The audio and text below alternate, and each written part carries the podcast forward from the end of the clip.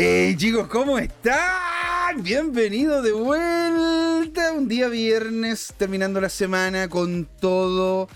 Así que les mando toda la buena onda, toda la energía, para que les vaya excelente, ¿no es cierto?, en esta próxima semana.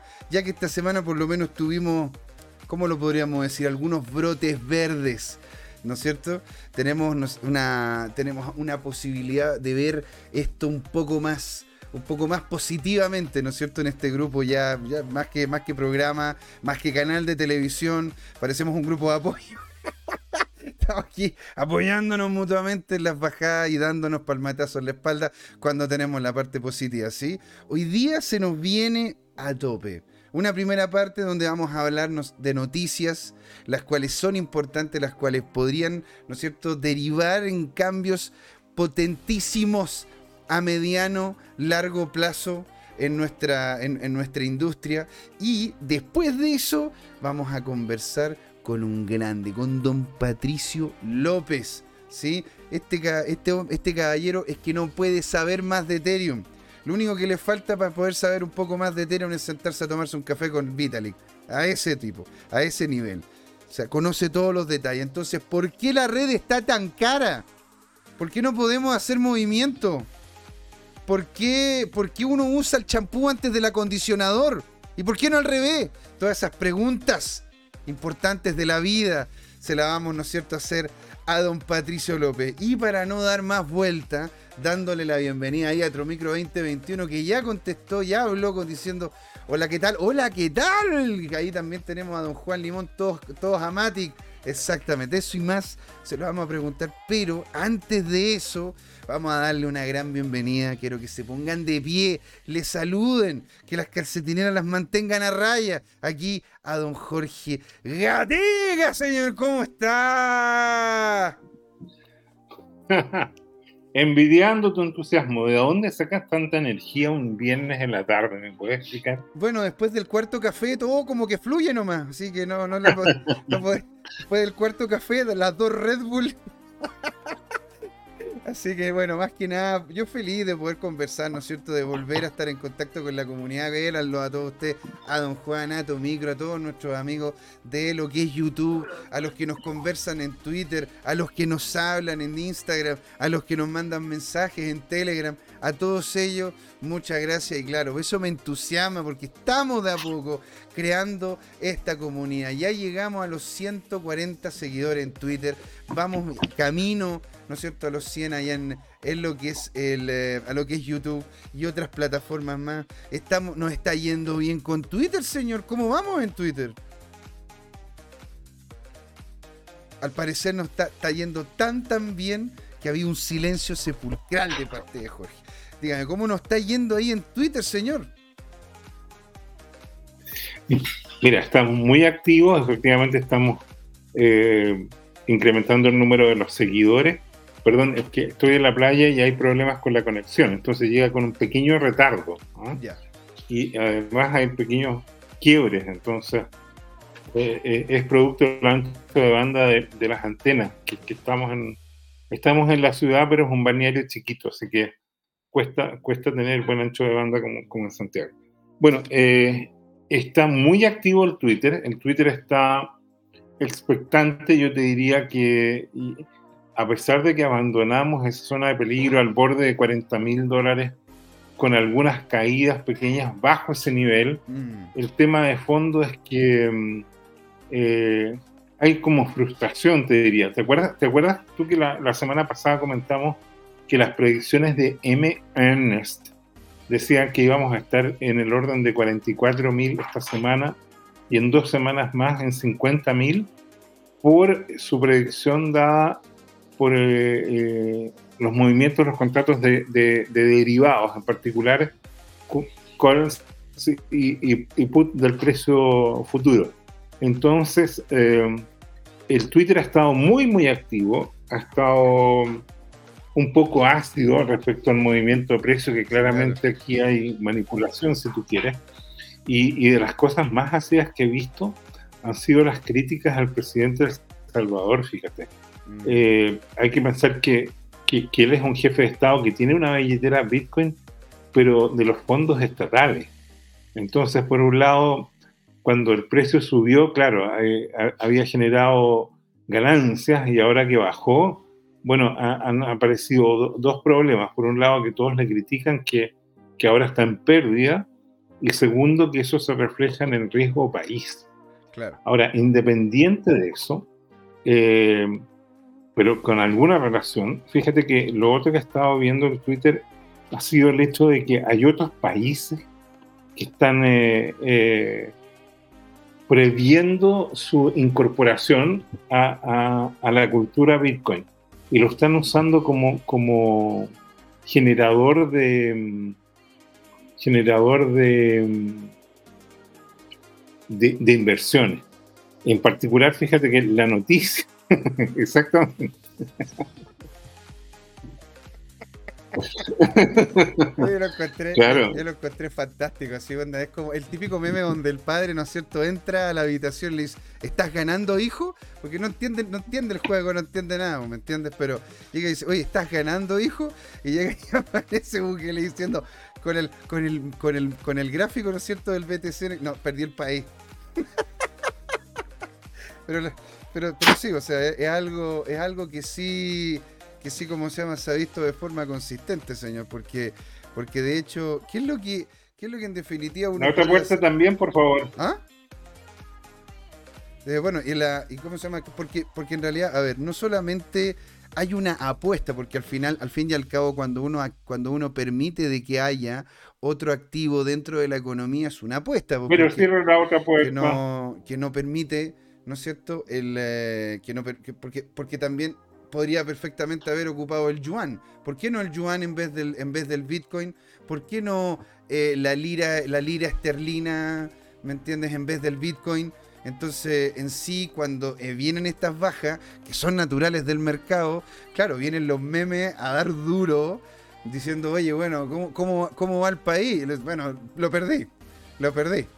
¿Sí? Pero ojo, ¿ah? porque eh, de hecho, de hecho, si es que partimos con la, partimos la conversación de las noticias, una de las cosas que se ha visto de forma consistente, Jorge, ya mí que me llegan newsletters de, de Glassnode, de CoinGecko, me llegan, mira, te podría decir más fácil de, de, cuáles no me llegan, de cuáles no me llegan newsletters, pero de todos esos newsletters ¿no es cierto? Hablan, hablan mucho de lo que son de lo que son los movimientos y de cómo estos movimientos han dado cuenta de que cada vez más hay concentración de Bitcoin, cada vez hay menos Bitcoin en los exchange, independiente de que en el viernes pasado estuvimos comentando de que Binance movió cerca de 43 mil Bitcoin al mercado, para abrirlos al mercado por medio de acumular de varias wallets que ellos al parecer tenían disgregadas. Yo, yo veo de que esto sí tiene una estructura bullish,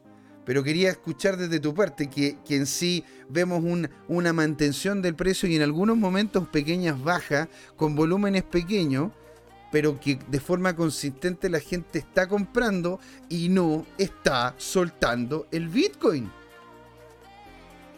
Mira, está muy interesante lo que va a pasar de aquí a un mes más, en particular de aquí al cierre de este fin de mes, porque la verdad es que hay eh, en los contratos de opciones hay una cantidad de contratos abiertos impresionante. Ahora, nadie sabe cuántos de ellos son alcistas o bajistas. O sea, uno se puede calcular por Derivit y otros eh, eh, puntos de intercambio de esas opciones que, hay un, muro importante de bajistas. Ahora, esos bajistas que hayan tomado posesión y especulen y hayan apostado una parte importante de plata, no significa necesariamente que la acción del precio vaya a seguir a la baja. Eso es importante. Eh, lo que puede pasar es que de repente algunas ballenas ponen cantidades importantes de dinero, hacen subir el precio, se liquidan los márgenes y los cortos son liquidados para cubrir sus, eh, sus posiciones. Eh, y eso produce, como hemos visto, una eh, catarata, una cascada de liquidaciones de posiciones apalancadas. Entonces, eh, está muy entretenido el, ver lo que está pasando. hay una serie de análisis técnico que hemos publicado en arroba tu CryptoTime, Y, que hacen ver que, podrían haber eh, patrones de velas que se, que se gatillen eh, tanto al alza como a la baja. Hay más consenso, yo te diría, alcista, pero lo concreto es que el precio no ha repuntado tanto como, como uno esperaba. Mm. Eh, la pregunta del millón es, los que no están comprando, ¿por qué no están comprando? Y los que han estado vendiendo, ¿por qué han estado vendiendo? Entonces, porque, porque hay un montón de noticias por ahora muy alcistas respecto a nuevos canales de distribución, o sea, cada vez son mayores los retail, las multitiendas, los, bancos que le están dando a sus clientes las opciones de comprar y acumular Bitcoin. Eso, eso es una cosa. Es un mercado absolutamente emergente y, que va gatillando una adopción cada vez masiva. ¿ya? Y eso, eso tiene que ver con eh, la maduración de los mercados y todo lo demás. Buenísimo. Eh, ¿Quieres mostrar, no es cierto, tu, arroba, arroba tu CryptoTime para ir viendo las noticias que nosotros hemos ido posteando de ahí? Eh, sí, voy a, mostrar algunas de, de, arroba tu CryptoTime. Eh, fíjate que... Mm, dame un minuto, por favor. Voy a, voy a ubicar el, el canal. Pero encantado, señor. Mientras tanto, voy a ir mostrando yo, ¿no es cierto?, esta esta la pantalla que tenemos que tenemos nosotros acá donde de donde yo literalmente saqué la noticia de que la cantidad de reservas de Bitcoin ha ido de forma consistente cayendo en 2022. Independiente de que tengamos un, un precio que no es el ideal y que de hecho estaría muy por debajo del all time high, de todas maneras, la gente que está comprando lo está, está comprando para guardarlo. ¿Sí? Ah, mira, de hecho, ¿cómo se ah. llama? Eh, voy a presentar la que se supone que tenía que presentarte. Exactamente, ahí para que la, la puedas ver tú también. Excelente. Sí que yo le estaba, lo estaba mostrando bien a los chicos del Twitch, pero a don Jorge le estaba mostrando otra cosa completamente diferente. Y bueno, en sí, ¿no es cierto? Claro, la cantidad de los eh, de Bitcoin que existen en la, en la reserva de los exchange, hay que tomar en cuenta de cómo funcionan los exchange también. ¿Cómo es que lo hacen? Porque hay muchas personas que dicen, pero bueno, si ellos tienen reservas, después pueden ir y comprar más, ¿verdad? Pero es que no es tan, tan así. Ellos lo que hacen como exchange, ¿sí? Es que ellos tienen una wallet, una wallet Bitcoin conectada a la red de Bitcoin. O tienen más de alguna wallet, ¿no es cierto?, conectada a la red de Bitcoin. Tienen la principal que es con la que se realizan, ¿no es cierto?, intercambio. Y uno lo que hace es que cuando entra al exchange, ¿sí? No necesariamente uno está comprándole a la wallet del exchange, sino que uno le está comprando a otra persona. Está conectando su wallet de Bitcoin con otra wallet, de, con otra wallet eh, puntual. Y el exchange lo que es es, la intermediación. Cuando se habla, ¿no es cierto?, de las reservas, se habla de las que tiene a su haber el exchange, ¿sí? No las que, no las que por, poner un ejemplo, tendrían las personas. Y dicho eso, las reservas han ido de forma consistente bajando y las, y las de personas naturales la cantidad de Bitcoin en, a nombre de personas naturales o de, o de wallet que no son institucionales ha ido también en aumento. Por lo tanto, esto podría tener una visión muy positiva de aquí al resto del año, en donde veríamos un Bitcoin que si cada vez hay menos cantidad de él circulando, el precio va a tender al alza. Porque cualquier cosa que se haga escasa, Jorge, y esto es una verdad, una verdad matemática, cualquier cosa que se haga escasa en el mercado termina siendo más cara, sobre todo si es que es útil. ¿Sí? Ahí nosotros podemos ver en su momento cuando empezó el tema de la pandemia cómo subieron de precio el papel confort, el papel confort y otras cosas que la gente estaba pero vuelta loca que tenía que como, que resguardar. El papel higiénico, el cómo se llama el, alcohol gel, las mascarillas que ahora una vez después de ese shock inicial de mercado ahora han ido bajando de precio de forma consistente porque hay una hay una mayor demanda, hay, un, hay una mayor cantidad de ellas en el mercado. ¿Sí? Entonces por eso yo quería dar cuenta de estas noticias que yo la encontré muy muy interesante, donde de hecho aquí aparece la, línea azul, no sé si se alcanza a ver bien, la voy a agrandar un poquitito más. A ver, ahí me van comentando si se ve bien o se ve mal. Ahí me pueden decir en el chat. ¿No es cierto? De que la cantidad de, de, de, BTC en los exchange, mira, cómo, mira lo que ha pasado con ella. Y mira lo que pasó en el último, en la última baja. Mira esto, Jorge. No mm. deja de ser importante. Y mira, estos son la cantidad de mineros, o, sea, la cantidad de supply de BTC que están empezando a tener los mineros. Mira. Mira, este, mira esta subida.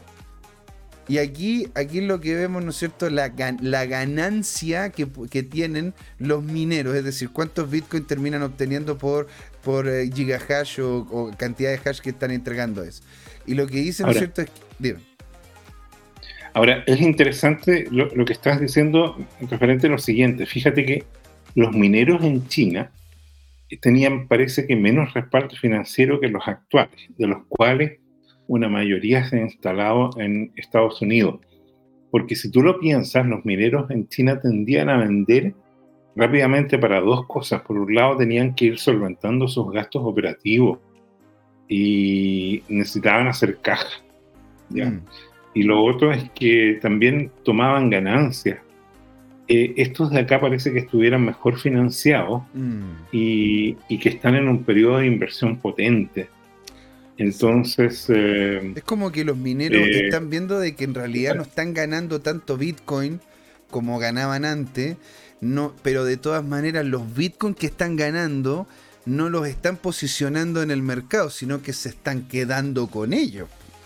Entonces es como que tienes tú, ¿no es cierto?, que Barris, como que la minera Barris, en vez de ir, en vez de sacar el oro de la beta e irlo a vender al mercado, se están quedando de forma consistente con ese oro. Están aumentando las arcas de los mineros en cantidad no menor de Bitcoin.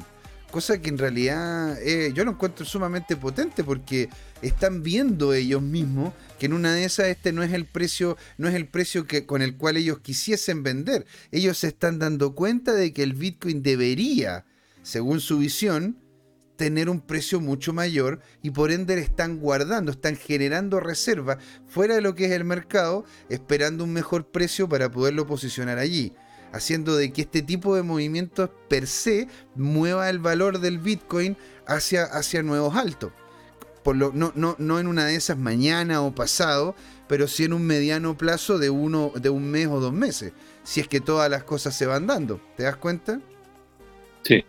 Yo esto lo encontré increíble, por eso dije, mira, una de las cosas que quiero conversar con Jorge, una de las noticias que encontré muy interesante es que es esto, de que no solamente hay menos Bitcoin en los exchange, sino que los mineros se están quedando con ellos y la gente está comprando para guardar, holdear y esperar un mejor precio. O sea, esto indica de que gran parte del mercado que tiene Bitcoin espera un mejor precio. Ahora, yo esto se lo comenté, se lo comenté, ¿no es cierto?, a varios grupos, lo estuvimos pimponeando, ¿no es cierto?, en, eh, eh, ¿cómo se llama?, en, en, en CryptoTime, en todas las plataformas, y varios me decían, bueno, pero es que lógico que toda la gente que tiene Bitcoin quiere que Bitcoin suba y lo está guardando porque lo compró más caro.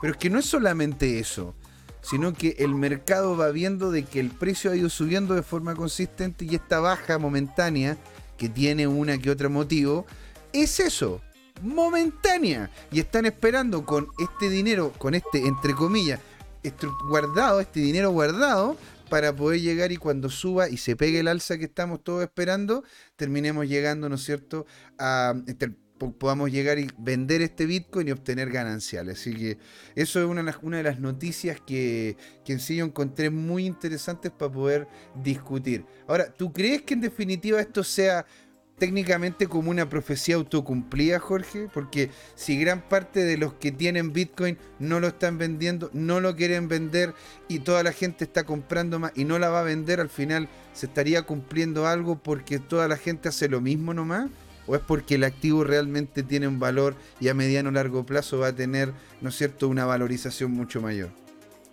Ahora, para ser bien honesto, José Miguel, tu pregunta es esencial y, desde un punto de vista técnico es realmente difícil responderla. Fíjate que hace 13 años, cuando eh, salió a la existencia el proyecto Bitcoin, antes de una semana, el primero en recibir una copia del software, en validarlo y en sacar un post fue Alfini. Y Alfini hizo un, un cálculo grueso y dijo, esta moneda en el largo plazo va a llegar a valer 10 millones de dólares. En el entendido que eh, el Bitcoin puede reemplazar una parte importante de los derivados. Hoy día la economía mundial real, por simplificarlo, supongo que todo lo que produce el mundo son 100 trillones de, dólares al año, en realidad es un poco más, pero, pero para, hacer, para hacer los cálculos, pero el mercado de derivados, o sea, los papeles, sobre papeles, que representan las propiedades de bienes raíces, de empresas, de acciones, de bonos y, de una serie de otros eh, activos financieros que, son diferentes clases, bueno, eh, por lo menos es entre 5 a 20 veces más. Nadie sabe realmente la eh, profundidad que tiene este tema. Por ejemplo, en el mercado de la plata, se calcula que por cada tonelada de plata que hay en el mercado física, hay más de 100 veces contratos derivados que están especulando ¿ah? sobre eso. Entonces, eh, eh, esos son financistas que saben mucho de especulación financiera, de estadísticas, de economía, de econometría, de una serie de dimensiones y que se atreven a jugar este juego de probabilidades. ¿ah? Es como las compañías de seguro, ¿no es cierto? Que te aseguran eh, sobre una cierta prima por si se incendia tu casa. ¿ya? Y, y tienen este tema, eh, o, que te eh, generan coberturas contra terremotos. El problema está cuando hay terremotos masivos o incendios masivos y que les provocan pérdidas que eventualmente hasta eh, podrían llegar a generar una quiebra, porque se da una circunstancia, una anomalía estadística eh, sin historia previa y eso puede hacerte quebrar. Ahora, lo mismo puede ser con respecto a los derivados, o sea, en, un momento dado, y eso ha pasado, toda la gente deja de transar los papeles y dice, quiero mi tonelada de plata porque la voy a ocupar, por ejemplo, en paneles solares, en eh, placas eh, eh, fotovoltaicas, que son más o menos lo mismo, en baterías de auto, en conexión de computadores, en fabricación de material espacial, que requiere conexiones eléctricas de alta confiabilidad y conductibilidad, entonces eh, lo que va a pasar es que va a haber una escasez física y se produce una subida parabólica del precio. Claro, totalmente. Pues, de hecho, nos ¿no? ocurrido con el oro y la plata. De hecho, eso nos comenta, nos comentaba también Alonso, Alonso, ¿cómo se llama? En el, lunes de mercado, donde él decía, bueno, ahora se viene la, carrera espacial privada, lo cual va a ser muy, muy potente, porque no solamente está el tío Jeff y, el tío y el tío Elon, sino que ahora se está metiendo el, tío Richard Branson, se está metiendo, se está empezando a meter en lo que es la carrera espacial una serie de privados que están viendo viable esto y cuáles son las, cuál es la manera en la cual se tiene que soldar las conexiones de los elementos que terminan yendo al espacio a través de soldadura de plata. Por lo tanto, la soldadura de plata va a, va a, tender a subir de precio por la mera necesidad de la industria de utilizarla para poder desarrollar todo este, todos estos aparatos que, van, que, que terminan saliendo de la Tierra. Entonces, ahí hay una serie de oportunidades que se están empezando a abrir. Al igual cómo, y aquí, y aquí cómo se llama, me, quiero partir, quería también un poco reírme aquí de esta cuestión contigo, ¿no es cierto? Es lo que ha hecho el tío Elon ahora, ¿no es cierto? Con, eh, con el tema de Tesla, porque ahora se puede, ¿no es cierto? Hablando del tío Elon, ahora se puede comprar cosas porque creo que no todo, pero se puede comprar, se pueden comprar bastantes cosas con Dogecoin en Tesla. ¿Te das cuenta? Entonces podrías comprar de hecho el auto que está dando vueltas alrededor de la Tierra. ¿Te acuerdas que para poder probar, ¿no es cierto?, el Falcon, te tiraron un muñeco que tenía un Tesla y ahora está dando vueltas y están viendo cuándo se va a caer ese. Bueno, ahora puedes literalmente comprar cosas en Tesla pagando con Dogecoin. Mira tú. ¿Qué, ¿Qué, dices tú? Yo quiero, porque ya que está tu micro y tu micro 2021 por acá, quiero saber, ¿qué, dice, ¿qué dices tú de que el tío Elon, aparte de llevar adelante la carrera espacial y llevarnos más allá de, lo que nos, han llevado anteriormente la, la tecnología, ahora vas a poder comprar con Dogecoin? Jorge, por favor, quiero escuchar cuál es tu opinión al respecto. Mira, yo soy un libertario y respecto, respecto, respeto el proyecto de vida del prójimo. Si Tesla o, Elon quieren recibir. Allá ellos, ¿verdad? Comentarios. Eh, o sea, mira. Eh, no comments. No más, no más comentarios porque en realidad lo importante, lo importante es hablar de que Bitcoin gatilló una revolución en el concepto de dinero digital y sigue bien aspectado para ser la moneda mundial global. ¿ya? Resistida, está vetada en varios países, no me cabe la menor duda que muchos más lo van a vetar. Sin embargo, lo que yo veo es que progresivamente eh, empieza a ser un factor en el cual ya no se lo puede ignorar. Eso lo dijo un gran financista cuando llegó a un trillón de dólares. No puedes ignorar una clase de activo financiero valorada en un trillón de dólares y tienes que tomar prevenciones, por último, por gestión de riesgo eh, y, orar en consecuencia. Piensa tú que ya en El Salvador, McDonald's, eh, Kentucky Fried Chicken, Starbucks, son cadenas que ya aprobaron sus sistemas mm. eh, integrados con medios de pago en Bitcoin. Y y eso cambia eh, el, concepto. Ahora las principales redes, todas las redes de pago están integrándose con, con cripto. Ahora, si es Bitcoin o es alguna de las otras, eh, bien, eh, es, opción del cliente elegir el medio de pago y lo que ocurre es que lo que va a pasar es que los comerciantes van a castigar en la debida eh, medía el, precio spot, porque pueden hacer dos cosas.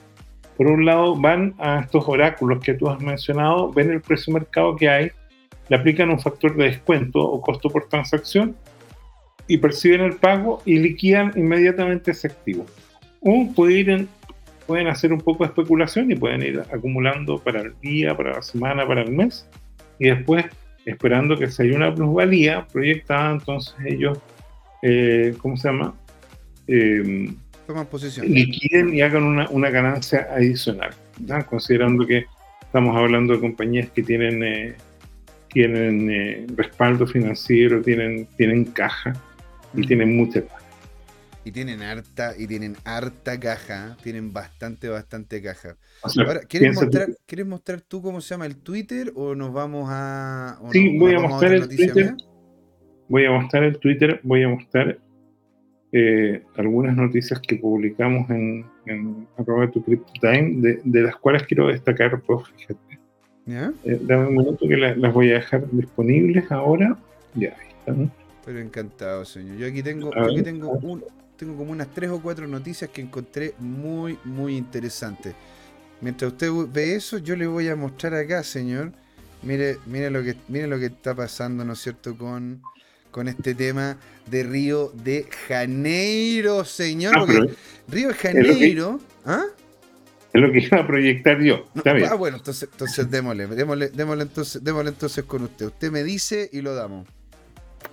Estoy tratando de. Lo que pasa es que como estoy en la playa y la conexión está sumamente. Bueno, pero tranquilidad. O sea, nosotros lo que podemos acotar, ¿no es cierto?, es que en definitiva en Río de Janeiro se hizo, se va a hacer una inversión del 1% del tesoro en Bitcoin. O sea, Río de Janeiro, Río de Janeiro hay que tomar en cuenta de que, de que es una ciudad bastante importante. O sea, si hablamos de lo que es la demografía, ¿no es cierto? A ver, demografía de Río de Janeiro, lo que sería la cantidad de personas que viven en lo que es ese lugar, estamos hablando de que llegan alrededor de, según, según, lo, que, según lo que sale aquí en, el, en, Wikipedia, ¿sí? es que de hecho la, la, ciudad, o sea, primero, primero está la ciudad de Río Janeiro y después está lo que se le llama el Gran Río de Janeiro. Es como el Buenos, está Buenos Aires y el Gran Buenos Aires, ¿no es cierto? Que incluye todos los pequeños pueblos alrededor o las urbanizaciones nuevas que se han hecho. Y estamos hablando que son cerca de 11 millones 800 mil personas en el Gran Río de Janeiro. ¿sí? O sea, es una cantidad que rivaliza con la completitud de la nación de Chile. es una de las ciudades, es una de las ciudades más grandes del mundo. Y que el 1% de ese tesoro se vaya a la inversión Bitcoin, yo la verdad que quedé peinado para atrás. No lo vi venir. Yo, ¿cómo, cómo, cómo, cómo iba a ver venir, no es cierto, de que el 1% del tesoro de una de las ciudades más importantes de Brasil se fuera para allá? Yo, entiendo de que hay un movimiento no menor e importante, ¿no es cierto?, a los, a los ETF, que lo, revisamos eh, nosotros anteriormente, pero de que la ciudad lo haga, o sea, a ver, es, es, algo que no deja de ser menor. Y de hecho, en algún momento estuvimos conversando sobre ese tema de que los brasileños le tenían mucha. ¿Cómo puedo decir? Le tenían mucho cariño a su moneda. El real para ellos es algo casi como, como, como un insigne de lo que es la nación, ¿verdad? Y aún así, este personaje, este, este, ¿cómo se llama? Alcalde, está pensando seriamente hacer compra de este 1% en, eh, en, lo que es, eh, en lo que es Río de Janeiro. Ahora, ¿lo quieres mostrar tú en, ahí en, lo que es el Twitter? Sí, estoy tratando de que enganche, pero, pero estoy con, problemas por eh, la, conexión. espérame, yo te voy a avisar cuando, cuando logre conectarme bien para esta historia. Pero, pero mira, independiente de eso, eh, hay, otra cosa que también es un gancho. O sea, por un lado está el tema geopolítico que tú acabas de comentar, pero además creo que se llama Eduardo Páez, un nombre para recordar. Eh, quiero contextualizar esta noticia porque yo lo veo muy, muy potente. Mira, eh, el, tema es el siguiente estos alcaldes de ciudades importantes, como te decía, eh, ya comenté al comienzo, lo usan como un atractor de inversiones. Y ellos quieren que llegue capital humano avanzado, es decir, especialistas, a invertir en empresas o a emplearse en empresas de alta tecnología, porque esas son las que pagan más impuestos, generan más ganancias y además contratan eh, con más y mejores empleos.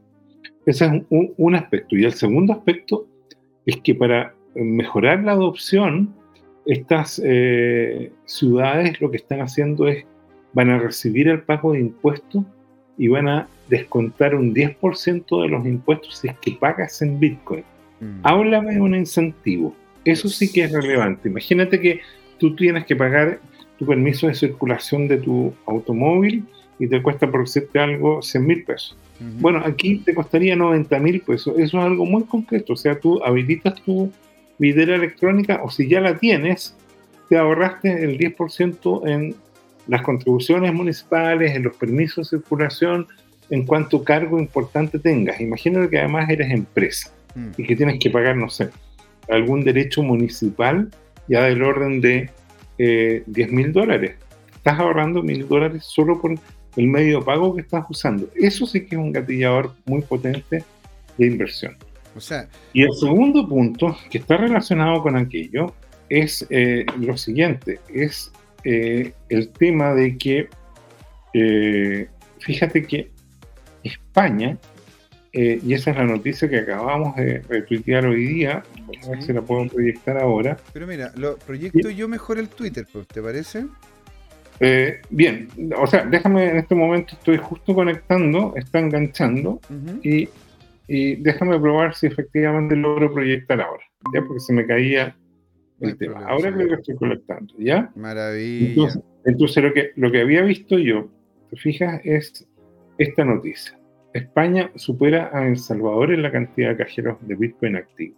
Mm. Entonces, eh, eh, el, el, punto de fondo es, eh, esto es interesante porque España es un país turístico y de alguna manera lo que hace esto es que está viendo, ¿no es cierto?, que, que eh, Bitcoin es un medio de pago que de alguna manera responde a, ¿cómo se llama?, a, la gran cantidad de visitantes que tiene. O sea, estamos hablando de que antes de la pandemia España recibía más de 70 millones de turistas al año. Exacto. Desconozco cuántos son ahora. Es, ¿ah? bastante, es bastante, bastante menos. Yo teniendo contactos allá en España, teniendo amigos cercanos allá en España, la verdad que no deja de ser menor cómo es que ha afectado, ¿no es cierto?, este, esta tragedia del virus a lo que han sido los ingresos, porque todo lo que es la zona, todo lo que hablamos de Despeñaperros, que se le llama la zona, ¿no es cierto?, que está después de lo que es la cadena montañosa, bajando, bajando desde Madrid hacia lo que es Andalucía,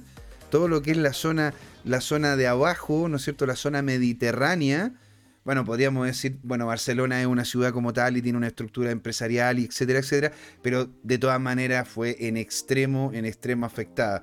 Y aparte, y aparte de que en sí hay un interés muy potente en poder justamente diversificar los capitales y no mantenerse necesariamente vinculado al euro, porque el euro sirve solamente en Europa, el Bitcoin y las otras criptomonedas sirven en todo el mundo. ¿Te das cuenta?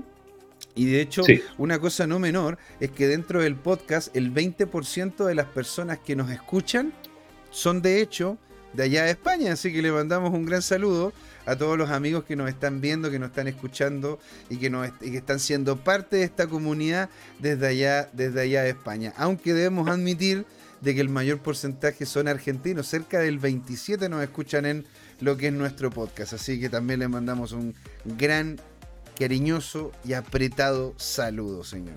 Entonces, el hecho de que haya una cantidad importante de cajeros en España, no, yo, también implica algo que ocurre mucho también allá, que es el tema de la inmigración. La cantidad de, latino, de latinoamericanos en, en España no es menor y muchos de ellos hacen envío de remesa. ¿Sí? Por lo tanto, el uso de este tipo de cajeros para no solamente sacar dinero, para, no solamente obtener este dinero cripto y mandarlo a mi wallet, sino que enviárselo a mi familia que está en Latinoamérica, es algo que es en extremo útil. De hecho, nosotros acá, en, eh, cuando en Chile tuvimos el proyecto que se, que se llamaba Kawin, tuvimos nosotros uno de los primeros cajeros en la sede que estábamos, en la sede que estábamos. Y las personas que terminaban llegando en gran medida era gente de Haití, eran personas de Venezuela que querían mover sus capitales. Por lo tanto, tiene mucho sentido de que haya una. de que haya, ¿cómo se llama? una. de que haya una cantidad no menor de, cajeros BTC funcionando en este momento allá en España, por la comunidad latina que se está generando allá y por el interés que está también teniendo la, lo, que, lo que son los españoles en poder hacer este tipo de interacciones y transacciones. ¿Sí? Mira qué interesante. Ahora, eh, lo más importante, fíjate que no sé si estoy proyectando ahora y se ve. Sí, creo, creo que sí. Es, Voy, a, voy a leer en detalle lo que estoy proyectando. Y es que España actualmente tiene 169 cajeros automáticos, pero pasaría a incrementar en 100 más y con ello superaría El Salvador. El Salvador tiene 205 cajeros automáticos. Yo tengo en mente que hace como 5 años Chile llegó a tener más de 11.000 cajeros automáticos, pero de red bancaria tradicional, fíjate. Y después, cuando hubo una serie de robos, ¿te acuerdas tú que, que era habitual eh, bueno, eh, dejó de crecer tanto eh, por dos razones. Una, porque la telefonía celular transformó a muchas personas en sus propios cajeros. Y ya no necesitabas ir a sacar efectivo porque yo te puedo hacer una transferencia. Antiguamente, si, si yo te debía 10 mil pesos, 100 mil pesos o algo más, bueno, a veces tenía que ir a un cajero y te pasaban los billetes. Ahora, con, con, la bancarización acelerada, eh, que tuvo que ver con la cuenta RUT también del Banco del Estado. Entonces, eh, eh, eso gatilló una cultura en que hoy día se hacen transacciones persona a persona o peer-to-peer, como se llama. Bueno, 10.000 cajeros parece que, de ese orden de magnitud fue el, el, máximo de parque de cajeros instalados en Chile. Desconozco si los siguen instalando porque piensa tú que hay un proceso de dematerialización de las sucursales bancarias. Ya mm. cada vez hay, eh, las personas vamos menos a las sucursales de los bancos. Esto era un fenómeno pre-pandemia, imagínate con, la pandemia activa. Claro, de hecho, hay varios, hay varios que se están transformando, tanto en Chile como en Argentina y en otros lados, en cowork. Claro, bueno, eh, el, que fue pionero y fue una idea de un gerente del banco fue el World Café Santander. Fue el primero que, generó un modelo híbrido de negocio como una idea de generar tráfico a, la sucursal y a su vez acoger a los emprendedores que son los potenciales eh, nuevos cuentas correntistas, ¿te fijas? Entonces, eh, fue un negocio win-win-win. y, nosotros funcionamos así varias veces porque teniendo cuenta eh, en el Santander uno podía, ¿no es cierto?, agendar una reunión de trabajo con un cliente o con un colaborador, nosotros mismos, compartimos un rico café o, té subsidiado, te fijas, con un espacio más o menos gratuito hasta que uno tenía que reservar y pagar por una sala de reuniones. Mm. Pero, era un ambiente muy, muy grato y, y era un mini world café bastante operativo. Eh, yo recuerdo que fui a un par de ciudades en Valdivia no, no fue en Valdivia, fue en otra, que, ocupamos efectivamente ese modelo. Y también en el centro de Santiago, al lado de Plaza de Armas, una vez tenía que reunirme con alguien, no tenía dónde y naturalmente el banco funcionaba como una extensión de tu oficina, muy, muy cómodo. Y claro, vais para allá, para allá con tu empresa, trabajáis ahí y solucionáis tus problemas bancarios. Ahora, dice aquí don Juan Limón dos cosas importantes. La primera, que claramente, ¿no es cierto?, está disfrutando don Jorge Gatica la playa y no está sacando pica. Y la segunda, que es más importante aún, ¿no es cierto?, es que nos comenta de que en Chile él conocía dos cajeros. Uno que cobraba, que cobraba entre comillas lo normal, que es un 5% y más, y uno que se supone que era para la ayuda de nuevos usuarios que llegaban a cobrar el 20% más que el precio normal. Bueno, a ver, en temas de mercado hay de todo. Sí, pero la idea detrás de esto era poder, era, como se llama, no sé, pues, de, que la gente también tuviese un primer contacto con la, con, la tecnología, se supiese lo que está pasando con ella, etcétera, etcétera, ¿no es cierto? Pero en, sí, claro, o sea, hay algunos cajeros que tienden a ser mucho más caros que otros, porque para poder tener un cajero en línea es necesario tener el stock de capital antes para que la, gente que meta moneda fiat o moneda tradicional tenga la posibilidad de comprar dentro de la misma red la moneda que quiere comprar, ¿no es cierto? Que sería Bitcoin y después mandar ese Bitcoin o comprar Ethereum y mandar ese Ethereum y otras cosas más. Así que en ese sentido, bueno, claro, puede que algunos sean más caros que otros, pero sí estaban tratando de solucionar el, estaban tratando de solucionar ese problema. Ahora, una de las cosas interesantes que sale ahí, Jorge, es que Austria tiene 140, Suiza 137 y Suiza, Suiza es bastante pequeñito y Rumania, Rumania. Rumania, Rumania que, que tiene como la mitad de la población de Chile, si recuerdo, son como 10 millones de personas la mayoría, o sea, una parte importante es de, es de ascendencia gitana. ¿no? Exactamente, pues de hecho tiene mucho que ver con ello. Otra, otra cosa importante que yo también quería comentar dentro de las noticias ¿sí? Es el tema de lo que está lo que está lo que está pasando con XRP. A mí me encanta esto porque al final termina siendo una casi una teleserie tipo venezolana donde no sé, alguien se queda ciego, sordo, después se cae por la escalera, pero después gana un, se gana se gana no sé, eh, una, una, rifa y termina ganando más plata, entonces se vuelve millonario y, se, y, empieza todo a funcionar de vuelta. Entonces, la verdad que esto está, esto está muy interesante, porque de hecho eh, lo que pasó es que encontraron, Jorge, ¿sí? Unos mail. Unos mail. En donde hay conversaciones bastante complejas en esos mail. En donde de hecho, al parecer, hay casi una confabulación detrás de lo que es Ripple para que no salga y darle tiempo a los grandes actores que están vinculados con las dinámicas de Swift a que hagan lo que tienen que hacer y literalmente quitarles el negocio a XRP antes de que XRP literalmente pase, pase lo que es la prueba de la, prueba de la blancura. Entonces, XRP ha hecho lo que ha tenido que hacer, ha ido a Sudáfrica, perdón, ha ido a África, ha ido a Indonesia, ha ido a partes de India, ha ido a la zona, de, la zona del, del, Medio Oriente, se ha ido posicionando, ha tenido contacto con, con, eh, con ¿cómo se llama? empresas importantes.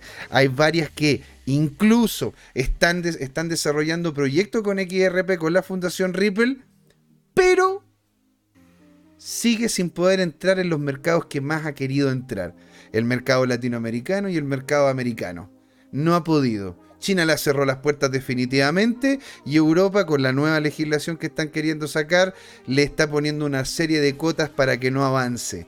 Dicho eso, hay una serie de cosas que están saliendo en esta teleserie que se tiene entre, entre lo que es XRP y la SEC que hay que estar en extremo atentos, señor.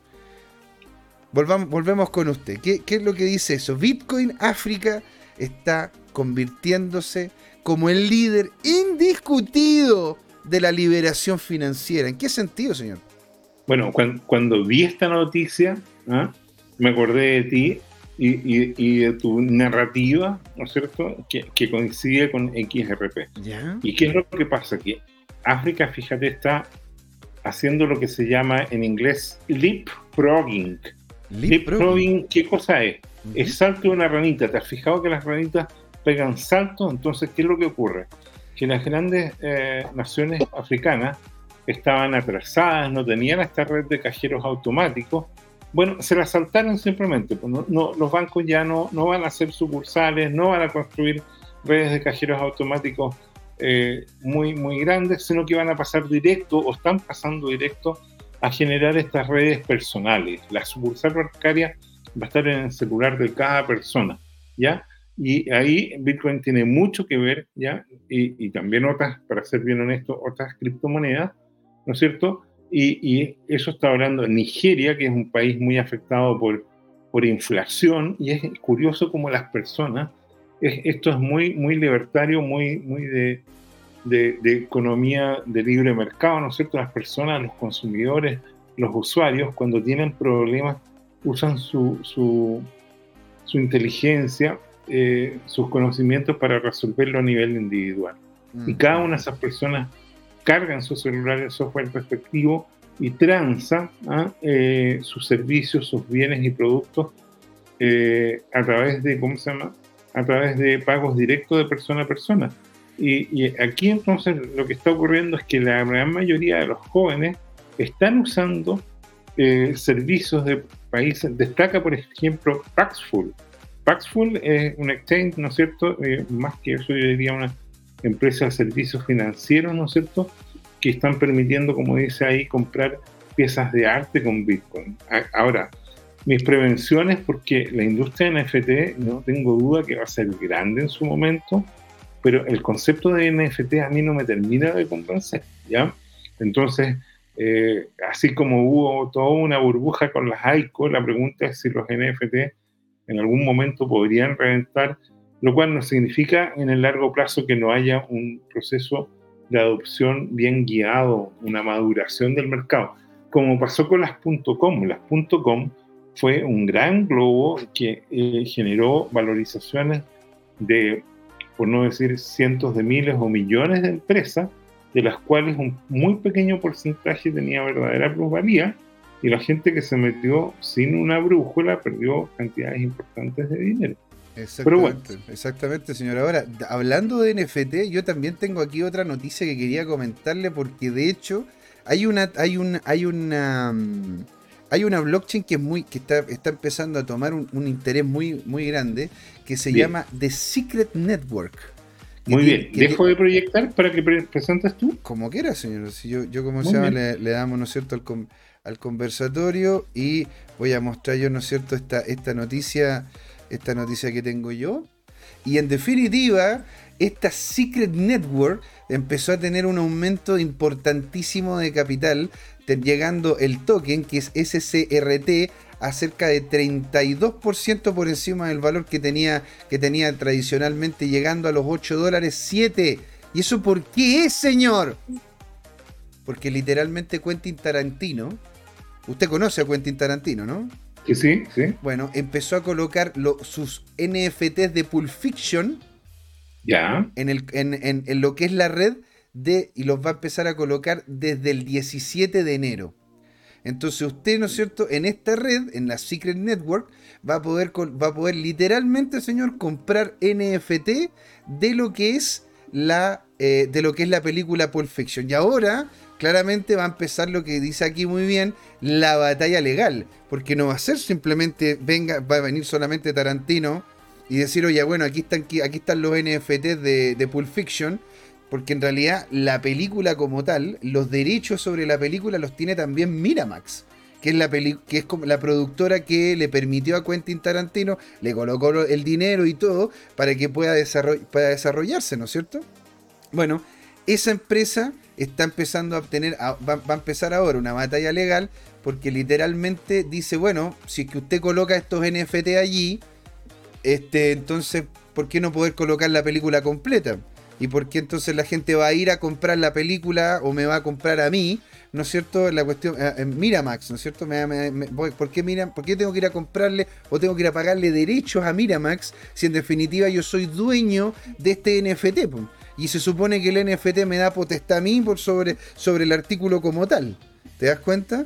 Entonces, esto yo creo que va a ser el puntapié inicial de una serie de cosas que se van a venir dentro de lo que es el mundo de los NFT, que van a cambiar lo que es la visión de lo que un NFT es. Porque en este momento nosotros tenemos la idea de que un NFT es simplemente un mono ¿me entiendes? Que tiene una serie de diferentes características y casi se habla de una estructura de coleccionable. Y esto, aunque claramente es un coleccionable, porque la gente que tiene añoranza o le encanta esa película o ama, ¿no es cierto?, a Quentin Tarantino, dice, oye, acabo de comprarme un NFT de literalmente esta foto, que es una foto épica, pues, ¿no es cierto? En donde salen los dos matones que tenía que, que, aparecen en la película, John Travolta y Samuel L. Jackson, ¿sí? En donde, en donde uno puede literalmente comprar ese frame, porque uno puede, lo que quiere hacer Quentin Tarantino es que puedas comprar, si es que tú quieres, un frame en específico, ¿sí? Lo cual lo hace muy interesante porque el baile, el baile que tiene, que tiene Winona Ryder con, eh, con, ¿cómo se llama? Eh, John Travolta. Bueno, no se nota que a mí me encanta esta película, no se nota para nada, pero a mí me encanta. Bueno, pero ese baile, ¿no es cierto? Que es, pero que es, o sea, que es lo más típico que hay. Usted puede llegar y comprar en NFT literalmente todo el baile o comprar un frame en específico donde Winona es así o donde, donde el otro está así y lo puede utilizar como si fuese propio señor. Usted lo puede subir a su página web, lo puede utilizar como avatar, lo puede meter en una película que hace usted, lo que quiera. ¿Por qué? Porque literalmente compró los derechos sobre eso. ¿sí? Y vamos a ir un rato aquí a lo que es el chat porque...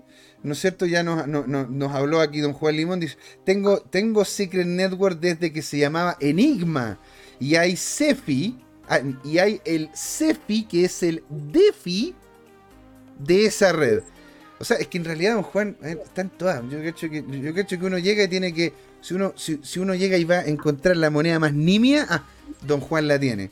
También le damos un gran saludo, ¿no es cierto?, a Mariano Silva, que nos está viendo desde la comunidad de YouTube. Estimado, Genial tenerlo ahí y claro que vuelvan los cajeros. Es necesario. Yo quiero tener un cajero Bitcoin en la esquina de mi casa, Jorge. Y lo quiero ahora. Igual que el cuarto de libra. Quiero mi cuarto de libra ahora. Como el meme Y ahí también nos habla Goro 2030. Muy buena, señor. Le mandamos toda la buena onda, energía, Uruguru, para que le vaya muy bien y que esté todo su 2022 verde. Todo verde. Y Klaus PLP1 como también podría haber películas financiadas completamente por NFT, en el caso de imaginarlas que, que recibimos dividendos de dicha película por poseer esos NFT. Interesante, pues señor. ¿Por qué tiene solamente que ser una productora la dueña de los derechos de una película? ¿Por qué no podríamos nosotros, Jorge, hacer una película que se llame Crypto Time, The Movie, y, nos ponemos, ¿no es cierto?, a vender los derechos sobre esa película? El cielo es el límite, señor. Eso, eso viola los derechos de propiedad. También hay, un aspecto ético. La productora invirtió dinero para... Esto es lo mismo que el tema de las grandes farmacéuticas. Hay empresas, hay personas que toman decisiones de inversiones, comprometen cantidades importantes de recursos y si les va mal, los pierden simplemente. Y cuando les va bien, entonces esperan una retribución que justifique el haber realizado este tema. Si, si por ejemplo, eh, una farmacéutica invierte cientos de millones o miles de millones de dólares para producir una vacuna y el día de mañana llega a un precio eh, alto, con lo cual espera retribuir, si, si, supongamos viene una orden superior de un gobierno, de que, de que no, que la vacuna por, por eh, consideración social se vende al centésimo de precio, lo que va a ocurrir es que las farmacéuticas van a dejar de invertir en producir vacunas, se van a ir los proyectos a otros lados y la sociedad va a ser más pobre. Ese es el tema de fondo. Eso es por, por, lo tanto, ahí hay, hay, hay, un asunto importante de, que yo esperaría que los tribunales no le den la razón a Tarantino y, y que la productora se quede con, con, esos detalles porque fue la que hizo la inversión y, tiene ese esquema.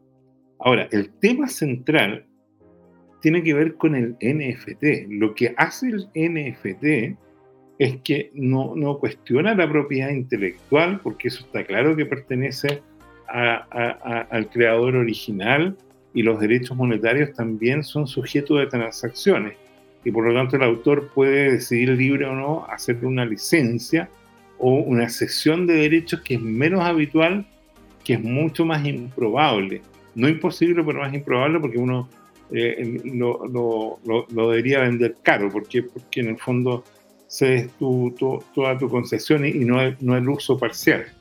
Y el tema de fondo ahí, el NFT, ¿qué cosa es? Es un certificado que di, dice que eh, ese objeto digital, que puede ser un, un frame, es decir, una imagen digital o un conjunto de frames, o sea, una escena, o el video de, de una cierta escena uh -huh. parcial te pertenece. Exacto. Y este certificado es notarizado, por así decirlo, en una red descentralizada. Entonces cualquiera es capaz de, ¿no es cierto?, validar esa certificación en favor tuyo. Pero el asunto es que si bien eso está así, cualquier persona puede acceder al medio digital que generalmente está disponible mm. y, y, puede, con o sin autorización, y es muy difícil hacer esa pesquisa, puede tener acceso a tu misma, eh, a, a, tu misma imagen o video y, y, y lo, la, la, diferencia está en que, en que tú tienes un certificado que dice que es tuyo, pero el resto lo puede usar como quieras.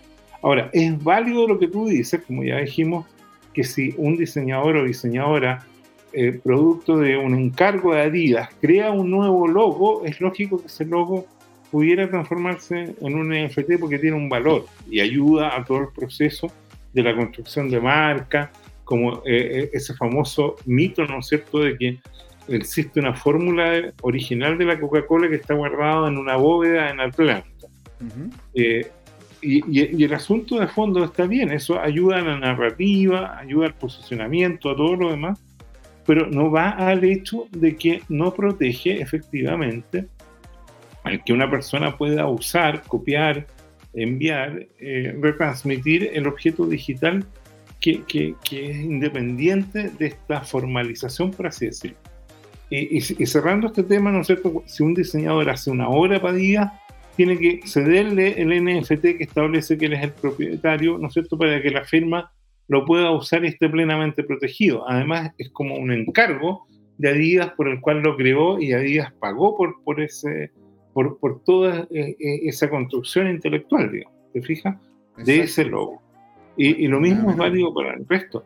Pero, pero aquí el tema de fondo es, está bien, cuando es una campaña y la empresa lo quiere hacer, o es un video original que se va a transmitir, por ejemplo, eh, a propósito de lo que viene en el Super Bowl de cada año, ¿no es cierto? Uh -huh, claro, ahí uh -huh. tienes un objeto digital que tú quieres garantizar la autenticidad, ¿ya? Y quieres darle todo un tema, y lo, lo que estabas contando, ¿no es cierto? Respecto a, a, a, bueno, yo le compré el derecho de una cierta, pero, pero, pero es como, es como cuando te, hacen un anillo con una piedrecita de la playa y te dicen esa piedrecita la escogió Picasso. Ya. Claro, perdóname el paréntesis, porque hay un ejemplo de esta historia, ya estamos por entrar al break, pero muy, muy significativo. Fíjate que un conjunto de periodistas una vez fue a Suiza, que es un país muy caro, se sabe, y después que cubrieron un cierto evento, supongo un partido de fútbol, se fueron a almorzar a un restaurante eh, y pidieron, y nadie se preocupó de ver la cuenta, lo cual mm. fue muy suicida.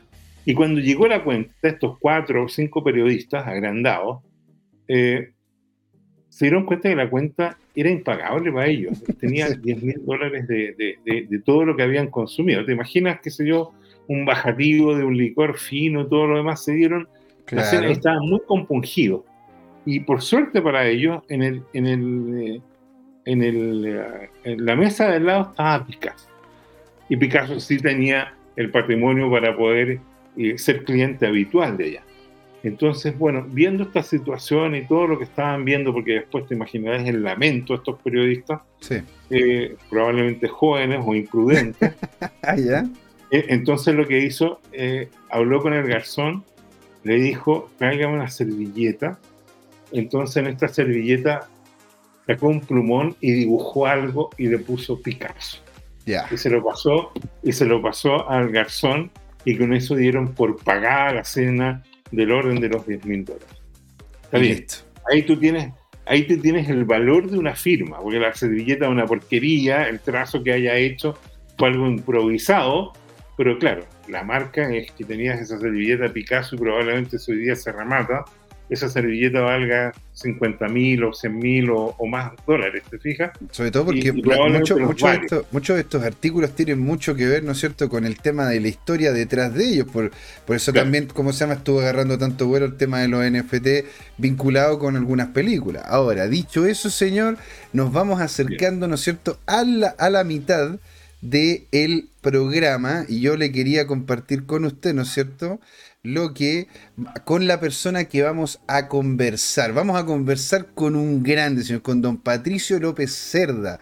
Este, este, caballero como desarrollador y consultor blockchain, fundador de Andes, Andes Cash, de, estuvo vinculado con Consensus Quorum Ambassador, es un instructor blockchain de la Universidad de Chile, Adolfo Ibáñez, y la Universidad Católica Blockchain Academy.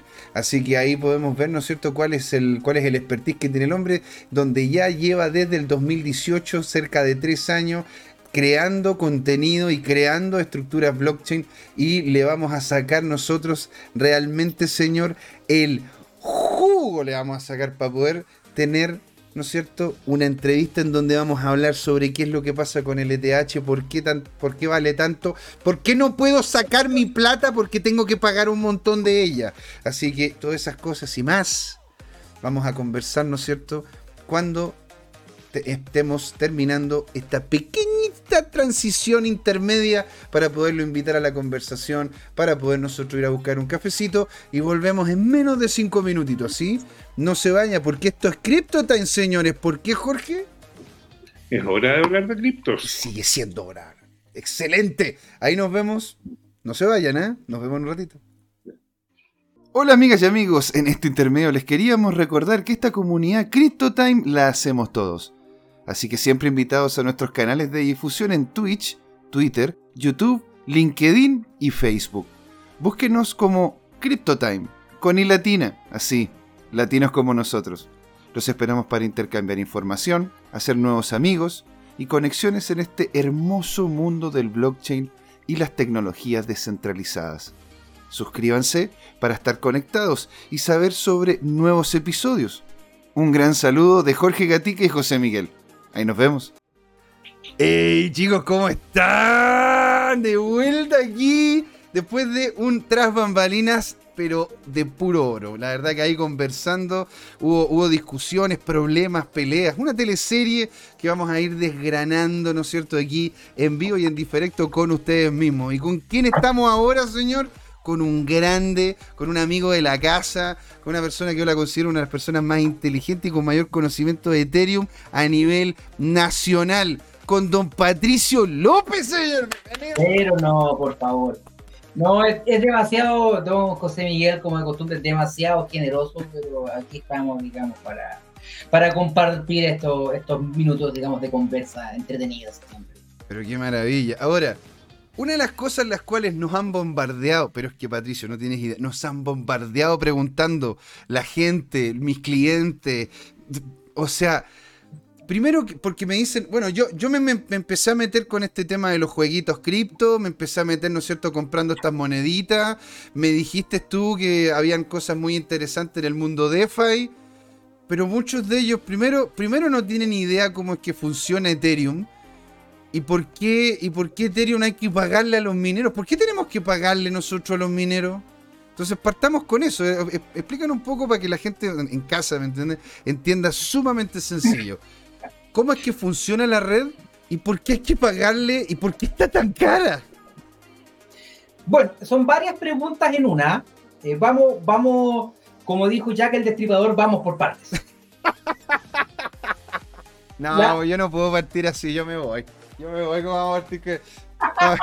es como, como lo que dice Steven de ¿Qué es lo que dice el burro? El, burro dice que hay que ir por partes pues, también, ¿no es cierto? Bueno, no, yo ahí yo ya no me meto. no. A ver, bueno, la, la, primera parte de la pregunta es por qué esto hay que, hay que pagarlo en el fondo. Claro.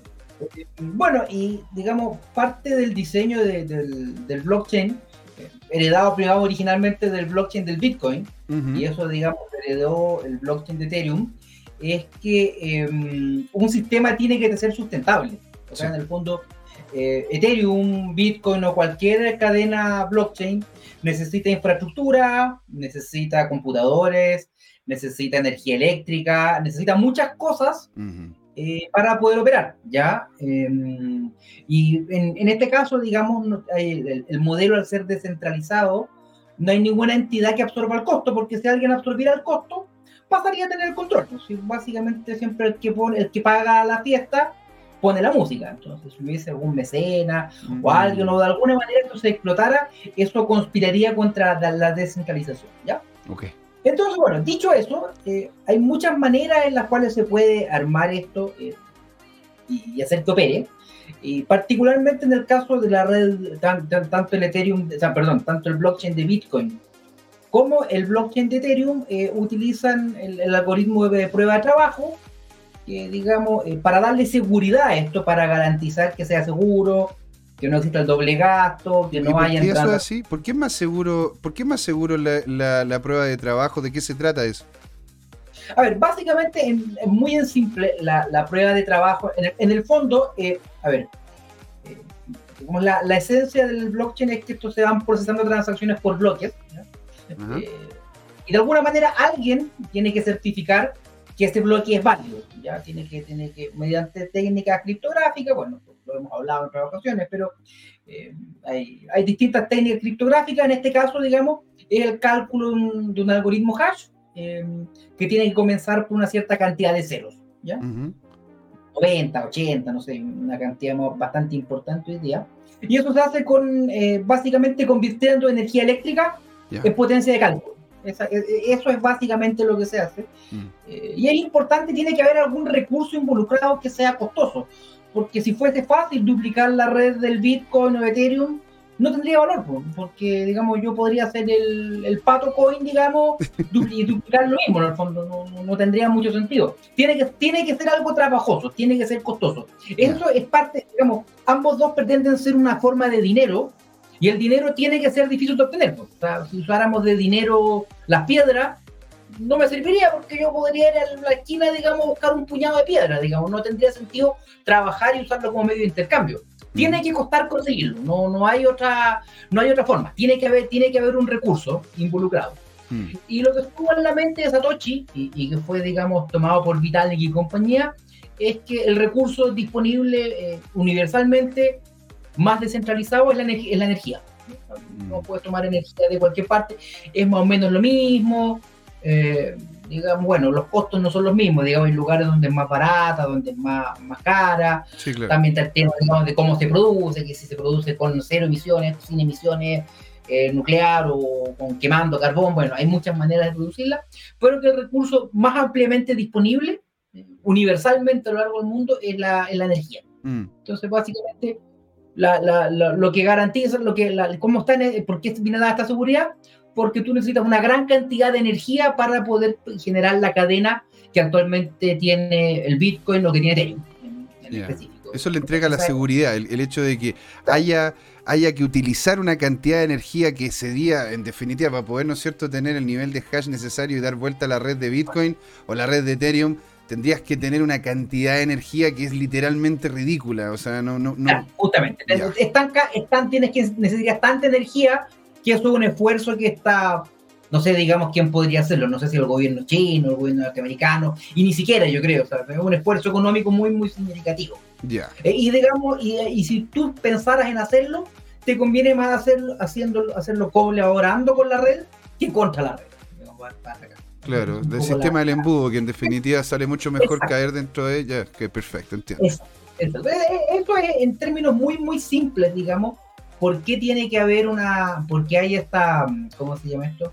¿Por qué es necesario pagar? Entonces, es parte, es parte esencial, digamos, de la sustentabilidad, tiene que tener un costo. Y por otro lado, también el que tenga un costo te, pone, te impone un uso más racional, porque si algo fuera gratis, eh, también tiene, digamos, no como, como dicen por ahí, digamos, lo que es gratis al final nadie lo cuida, porque si yo, si yo me pudiera dedicar a hacer pelotudeces, disculpando el francés, con la, con la red, eh, seguramente me pondría a hacer pelotudeces. Pondría a un robot a transferir Bitcoin de aquí para acá, empezaría a saturar la red con cosas, y por qué eso no pasa, porque hay que pagar.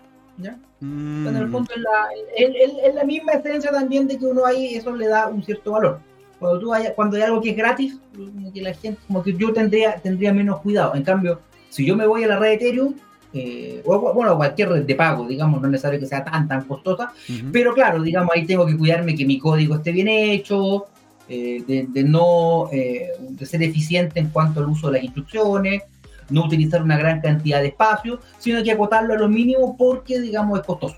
Si no fuese costoso, digamos, ah, guardemos, guardemos información, digamos. Y una pregunta, ¿qué, es lo que yo estoy, qué es lo que yo estoy pagando, ponte tú, cuando pago estas transacciones? ¿Le pago directamente al minero? ¿Le estoy pagando a la red y la red determina a quién le termina pagando? Hay que hacer un poquito de historia, porque eso cambió hace relativamente poco con el famoso EIP 1559, ¿ya? El Ford de London.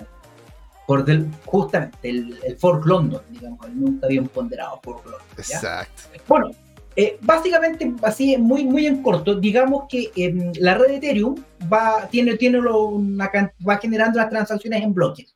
¿Ya?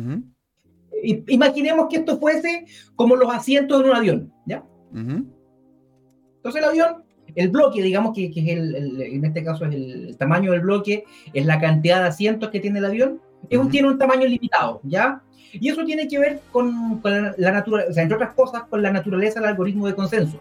¿ya? Como, como el, esto, digamos, entran a competir, digamos, yo no tengo una certeza absoluta de todas las transacciones que están circulando, porque puede haber una que se esté generando en Tumbuktu y yo estoy en Chile, digamos. Eh, el proceso de poner todo eso de acuerdo, eh, si los bloques fuesen más grandes, es cada vez más complicado. Si me puede que una transacción afuera, de antes, de atrás, entonces no es caprichoso, digamos, que tenga un, tamaño acotado, ¿ya? Ahora, a lo mejor se podría agrandar, sí, digamos, ahí, digamos, hay una tensión entre, entre qué tan confiable es, digamos, y qué tan rápido. Son valores que, se están, que compiten, ¿ya? Entonces, cada vez que yo hago una transacción, eh, dependiendo de qué tan complicada sea, básicamente es cuántos asientos estoy ocupando, ¿ya? Entonces, repente, supongamos que el avión tiene 100 asientos y yo hago una transacción muy sencillita, me basta con uno, ¿ya? entonces eh, eh, eh, necesito uno nomás. O alguien que va a hacer un desplegar un contrato inteligente de un juego, a lo mejor va a necesitar 90 asientos de esa va a necesitar muchos asientos, ¿ya? Entonces, ¿qué es lo que hace básicamente, qué es lo que hacía la red de Ethereum antes? Era básicamente esos asientos rematarlos. Decían, mira, ¿sabes qué? Yo estoy dispuesto a pagarte tanto por el asiento, ¿ya? Esto era el famoso gas fee, cuánto yo estoy dispuesto a pagar por el gas, o sea, por, cada uno de estos asientos. O sea, yo, si, si, yo pagaba, si, yo pagaba, más por ese asiento, me lo llevaba yo. Tiene, o por lo menos tiene más probabilidad, a menos que venga otro que pague aún más. Ok, entiendo, entiendo. Por ejemplo, ¿qué es lo que pasaba cuando se lanzaba un NFT así, una colección muy importante, no sé, firmada por Messi? Y todo el mundo quería ese NFT, todos querían entrar en ese asiento del avión. Y por lo tanto estaban dispuestos a pagar mucho. ¿ya? Entiendo. Eh, y digamos en algunos momentos, eso era, o cuando había un airdrop, por ejemplo, ya salía un suave y regalarla. Mm. la gente como loca haciendo, eh, quiero mis tokens y después los quiero cambiar en Uniswap y después lo quiero mandar a alguna parte y cambiarlo por plan. ¿ya? Claro, claro. Entonces ahí los asientos de este, de este avión y del siguiente, que era el de otro bloque, estaban muy caros porque había muchos interesados. ¿ya? Eh, y como evidentemente en la red de Ethereum hay gente que mueve mucho dinero, claro, el, común de los mortales no puede competir contra, o sea, si, si, en esa, si, si en el primer avión, digamos, va a ir gente como, no sé, eh, Bill Gates, eh, Warren Buffett, eh, Elon Musk, o sea, claramente gallos como nosotros no tienen, no tienen ninguna en la no, gallos como nosotros, ¿me entendés? Chuta que estamos. o sea, o sea, no sé, pues me entendí, haciendo un programa un día bien y relajado. No, no, no. no, no, esto no es para no hay, que esperar 3, 4 días después y ahí probablemente la fiesta ya, ya va a terminar. ¿ya? Claro. Este es básicamente el fenómeno de, de, lo que hay que, que, pagar. Entonces, a ver, básicamente lo que yo hacía era poner un precio, cuánto estoy dispuesto a pagar, eh, y, y, los mineros, digamos, que son los que seleccionan, digamos, a quién sientan en este avión, eh, lo van eligiendo en base a lo que más les convenga. De repente puede que haya una transacción chiquitita y que a un solo asiento, y yo justo lo agarro porque pagué menos, pero, pero justo lo agarro, puede pasar. Entonces ellos resuelven cómo llenan este avión. Y luego tienen que eh, aplicar la prueba de trabajo, digamos que un poco a la suerte, para ver cuál es el avión que despega primero. Y, ahí, así es como esto se va, va a procesar. ¿ya? Esto tenía hartos problemas, ¿ah? sobre todo que cuando estaban estos periodos como de, mucha demanda, mm. Eh, mm. El, costo era muy impredecible. Entonces, eh, las billeteras, digamos, y las ballenas, la gente que, que, tenía que entrar en esto, sí o sí que tenía que agarrar el primer avión, de repente gastaba cantidades exorbitantes de dinero en, en, en pago de transacciones para la red, ¿ya? porque eh, como quería entrar y quería asegurarme este asiento, ponía un, precio exorbitantemente alto que a veces era tan alto, eh, era ridículamente alto respecto al resto, pero como yo no lo sabía, ya lo pagué. ¿ya? Claro. Bueno, y todo lo que se juntaba ahí en, en, comisiones, digamos, en los costos de todo asiento, más dos Ether que van generando siempre la red, digamos, como premio, eh, es el Ether que entra a circulación, eso era lo que se llevaba el minero que, que generaba el bloque, digamos, el que, el que hacía despegar el avión. Ya. Entonces ganaba dos Eder más toda esa sarta de comisiones. Es como que, el, es como que el, piloto del avión se llevaba el valor de todos los, asientos, ¿no es cierto? Todo lo que habían pagado, todos los asientos. Y aparte eh, le cobraba, ¿no es cierto?, la benzina del avión para poder, poder despegar. Exacto. Ya, Esa, esa, era la idea, todo eso era padre. Y muchas veces había un pasajero ahí que estaba dispuesto a pagar una fortuna porque quería justamente eso, necesitaba que no le liquidaran en un DeFi porque se le está, eh, tenía deudas muy grandes y le iban a liquidar una cantidad que es lo que pasa, por ejemplo, típico cuando había una baja de Ether, mm. el precio de las transacciones iba a las nubes, porque mm. están todos los tipos, digamos, que tienen depósitos que están apalancados en sitios como en MakerDAO, en Compound, en Aave, necesitan eh, o pagar sus deudas o poner más a garantía para que no le liquiden las cripto. Y, están también los buitres tratando de liquidar las posiciones.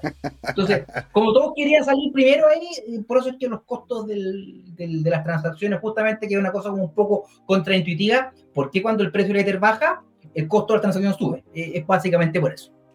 Oye, qué interesante, porque, bueno, e, eso es lo que hemos visto de forma consistente ahora que el Ether justamente ha ido bajando, ya, bueno, rompió los, rompió los 4.000, rompió los 3.500, se acercó coqueteando bien fuerte con los 3.000, ¿sí? Lo que diría don Jorge, coqueteando con los 3.000. Y yo he visto de que la red, o sea, es que es una, es una locura, Patricio. O sea, yo literalmente hay algunas veces que no puedo mover porque me termina saliendo más cara la vaina que el sable. Es decir, para poder mandar 150 dólares me están cobrando 200. Me, están cobrando 250 dólares. Entonces, entonces esto es ridículo, hombre, porque en definitiva, si tú estás queriendo que tu red, ¿no es cierto? Y esto lo, pienso yo como usuario de Ethereum, como, como una persona que tiene el token y lo ocupa, ¿sí? Oye, ¿por, ¿por qué, como se llama, no termina generando alguna estructura que permita literalmente hacer uso de lo que yo quiero hacer uso, que es la red de Ethereum? Porque eh, imagínate la gente que está queriendo comprar o vender en Axi, o que está queriendo hacer o quiere hacer algún tipo de movimiento. Literalmente no puedo. Yo no puedo mover nada ahora. Seguramente no. Seguramente no. Eh, ahí, digamos, hay un, hay un, hay un tema, digamos, que eh, hay varias estrategias a través de las cuales se pretende, digamos, hay, para, para, poder bajar un poco estos costos, o bajarlo significativamente, ¿ya? Este, el EIP 1559, para, cerrar un poco eso, lo que hace es modificar la forma en que esto se calcula, cómo se cobra este fee. Eh, ahora, digamos, en vez de tener que yo pagar una tarifa muy alta, digamos, eh, mm. la misma red me va calculando, va subiendo el en la medida que la demanda sube, va subiendo lo que llama una tarifa base, ¿ya? Mm. Digamos, cuánto, yo tengo que pagar. Eh, y a eso yo le puedo agregar un tip, que una propina extra para el minero por rápido procesamiento. ¿ya? Eso, desde este punto de vista, ha funcionado bastante bien. Típicamente los tips son bien bajitos, ¿ya? Y el grueso está en el, el base. Bajitos, ¿ah? Yo he visto fi yo he visto fi yo he visto fi que son... No, no, no, yo no me refiero a eso, me refiero a que el FIBA, si tú estás pagando, por ejemplo, 200 por una transacción, de esos 200, 198 son la base, y el tip, que lo que tú pagas para el minero extra, es muy poquito, serán 2 dólares. El grueso de, esa de, ese costo se quema, ¿ya? Ahora ya no va al minero, sino que la red lo destruye. Entonces eso hace que cuando la demanda por transacciones sea muy alta, el Ether es deflacionario, o sea, empieza la masa total de Ether, empieza a achicarse. La idea económica es que con eso el precio del Ether suba, digamos, y eso desincentive el uso de la red, ¿ya? Que eso, tiende, que, eso vaya, a, vaya compensándose. Ahora, el problema que tiene, digamos, más que, digamos, el, el, el ¿por qué esto, digamos, esto cuál es el problema que por qué es tan caro? Es un tema de capacidad. La red de Ethereum no tiene la capacidad de procesar muchas transacciones. Entonces, eh, mientras haya gente mm. dispuesta a usarla y gente dispuesta a pagarlo, esto va a ser caro, ¿ya? Es como que aquí está una fiesta y aquí está, está la mejor discoteca. Entonces, mientras haya gente dispuesta a pagar mil dólares por la entrada, los que no pueden pagar mil simplemente no pueden entrar. Entonces tú encuentras que un problema es de, que no hay suficiente, para poderte entender, ¿no? Es que tú dices entonces que no hay suficientes mineros, por eso, por eso al no haber suficientes mineros, la red no alcanza a procesar la completitud de estas transacciones y por ende es más caro hacer transacciones en esta red. No, más que un tema de cantidad de mineros, no un tema tanto de cantidad de mineros, sino que por diseño, por cómo está hecho hoy día la red de Ethereum, por algunas limitaciones del mismo algoritmo de prueba de, trabajo y por las características de Ethereum que tiene esta complejidad, en el sentido que se pueden procesar smart contracts complejos, dejar cuestiones en garantía, de pedir aquí eh, préstamos instantáneos. Hay una serie de, hay una serie de instrumentos computacionalmente muy sofisticados que, por ejemplo, esa, ese, ese peso, digamos, la red Bitcoin no lo tiene. Bitcoin mm. es más, en aspecto es más simple, por lo tanto, este problema se nota menos. Los Bitcoin tampoco se mueven tanto, la gente tiende a comprarlos y a tenerlos. Entonces, este problema en la red Bitcoin no ha explotado de la misma manera. No es que mover un Bitcoin tampoco sean dos pesos, sean dos centavos, es más caro que eso, pero digamos, no te has enfrentado a estas transacciones que puedan costar, eh, de repente, no sé, ayer hubo un airdrop de, eh, no me acuerdo de quién, al final de cuentas, sacar el token me iba a salir más hacer el claim y a salir más de 100 dólares. Solamente esa transacción. es ridículo. Pues, o sea, yo todavía tengo. De hecho, literalmente yo tengo claims que no los he podido hacer. o sea, debo tener, debo ser parte de tres o cuatro proyectos, los cuales el token de esos proyectos no les ha ido mal, pero literalmente lo puedo hacer. ¿Ah? Y no te da para, para el cambio, digamos, te sale más caro el. ¿Me he entendido, no? Entonces, entonces la gente me llama a mí y me dice, oye, oye, ¿sabes que el proyecto que me dijiste esto es que yo invirtiera? Genial me gustó, buenísimo, coloqué plata, pero no lo puedo sacar porque me dice que yo, porque me dicen, yo invertí 100 dólares y me cuesta 150 o, cerca de los 200 sacar esa, esa, esa cuestión. Pues entonces, realmente vale la pena seguir en ese sentido. Si yo, para poder realmente sacarle partido a la red, es necesario gastar más de lo que voy a mover, entonces, ¿es, ¿es una red que es viable en ese sentido o es solamente una red exclusiva para los que tienen la cantidad de dinero necesaria para poderla mover? Porque en ese sentido, ahí en ese punto, yo se lo doy a Jorge. En ese punto yo en ese punto se lo doy a los maximalistas, en el sentido de que Bitcoin, independiente de los montos, claro, tú me dices, tú dices bien, no, no es un contrato inteligente, no hay una serie de garantías, está todo bien. Pero en cierto sentido, la red funciona y funciona rápido, sobre todo con los add que se tienen con los Litecoin y cosas así. ¿Será necesario que esta red utilice estos add como por poner un ejemplo, Polygon, para poder solucionar este problema? Porque Polygon también ha tenido una serie de dramas, pues. Es un, problema, es un problema, de hecho, el otro, hace como dos, tres días, había un tweet de Vitalik que hablaba, no, un poco más, una semana que hablaba al respecto. Y este es un problema que no es fácil, no es de fácil solución. En el mm. fondo, tiene una característica, eso sí, la red Ethereum, que no tiene Polygon, que no tiene ninguno de estos add y es el único lugar que, digamos, Bitcoin y, Ethereum son probablemente los únicos dos lugares seguros en los que si yo tuviera mil millones de dólares, estaría tranquilo si lo tuviera. Mm. Si lo tuviera en Polygon, seguramente no estaría tranquilo. Es un buen punto, ¿no? O sea, lo ves como, un, como un paso nomás, o sea, lo ves como lo que es, ¿no es cierto? Como un paso para poder hacer algunos movimientos específicos, pero en cierto sentido, la red, la red de Polygon segura no es y preferirías dejarlo en la red de Ethereum.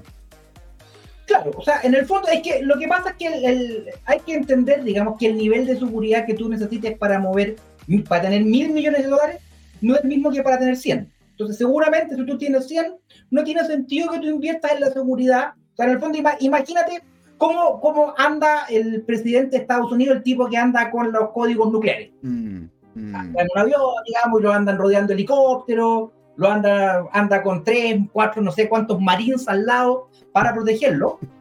Entonces, claro, por supuesto, por supuesto, yo me sentiría más seguro moviéndome así. Pero no tiene ningún sentido que yo haga ese gasto. ¿ya? No, poder estar más cubierto que hijo único, no. O sea, yo lo que voy diciendo es que, a ver, lo importante, se caga la risa, pero lo importante te fijas es, a ver, ¿cómo es que yo puedo? Si es, porque en realidad también, en, en su momento cuando la red estaba súper barata y empezó todo este boom de las DeFi, Oye, estábamos todos súper contentos porque en definitiva yo podía entrar a hacer un movimiento, comprar, vender, mover para acá, mover para acá.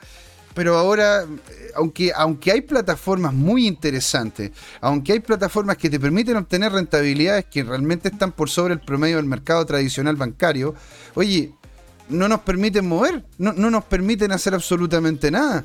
Entonces, ¿hasta qué punto realmente se puede hacer viable una red si las personas necesitan tener una cantidad una cantidad absurda de dinero para poder mover cantidades pequeñas del mismo. ¿Te fijas? No ¿es, viable en este momento Ethereum?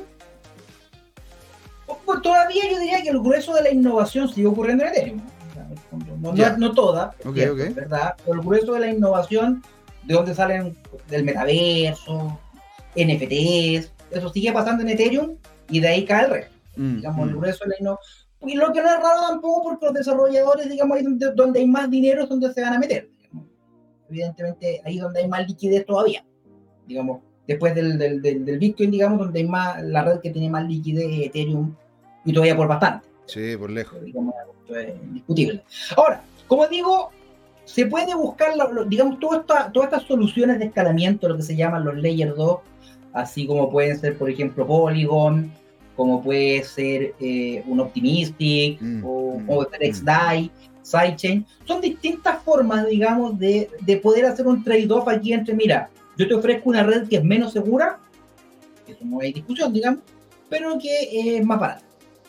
Entonces, probablemente, probablemente eso para el grueso del, del público sea una buena idea. Si yo voy a invertir 200, 500 dólares, probablemente no tiene sentido que esté respaldado por cantidades brutales de energía y todo eso, que, es lo que le da la seguridad, que sí, digamos, puede tener sentido para el que tenga un millón, dos millones o diez millones de dólares. ¿ya? Puede, puede, ser que eso en efecto sea así, digamos. Eh, y ahí, digamos, está todo el desarrollo, como digo, la sidechain, que es una alternativa, digamos. Que pongo una red paralela y digamos que eh, hago un puente, por ejemplo, mira, yo te digo, mira, yo tengo tanto Ether, entonces lo pongo en una caja fuerte en la red Ethereum te crea un token equivalente, en, no sé, en XDAI, por ejemplo, y tradeamos allá. Y hacemos un sistema pago ahí, digamos, y cuando tú quieres después te devuelves, ¿ya? Y hay una serie de mecanismos. En ese mecanismo, es la diferencia en los distintos tipos de estrategias de escalamiento. ¿ya? Por ejemplo, en el caso de un sidechain, el único garantía es la confianza. O sea, si yo, por ejemplo, tengo aquí una cantidad de Ether y saqué unos movimientos y la gente de, acá no me los devuelve, bueno, pues yo tengo las evidencias, los comprobantes. No tengo forma de obligarlo a que me lo devuelvan, pero sí puedo demostrarlo. Entonces, ahí la gente le haría muy mal. Entonces, eso es un estímulo para que efectivamente las cosas funcionen. ¿ya? Entiendo. Y, ahora ponte tú, eh, Jorge, me, gustaría saber, para que pudiésemos generar, ¿no es cierto?, el pimponeo en esto. ¿Tú encuentras de que debería, ¿no es cierto? Mira, sácale el. el, si, que deberíamos, ¿no es cierto?, tener en Ethereum algo parecido a lo que es la Lightning Network, ¿sí? Porque, porque en cierto sentido, lo que, la solución que terminamos encontrando con Bitcoin fue tener esta sidechain en donde todas las transacciones se hacían mucho, mucho más rápido y después se metían de vuelta a la red. Quiero, quisiera hacer ese parangón, ¿no es cierto?, entre lo que está comentando, pero de forma maravillosa, Patricio, y poder también tenerlo en relación a lo que dices tú como maximalista Bitcoin. Sí, mira, aquí eh, el concepto esencial es el siguiente. En estas criptomonedas o monedas digitales, las preguntas claves son qué propiedades eh, esenciales mantienes tú por un problema de costo-beneficio.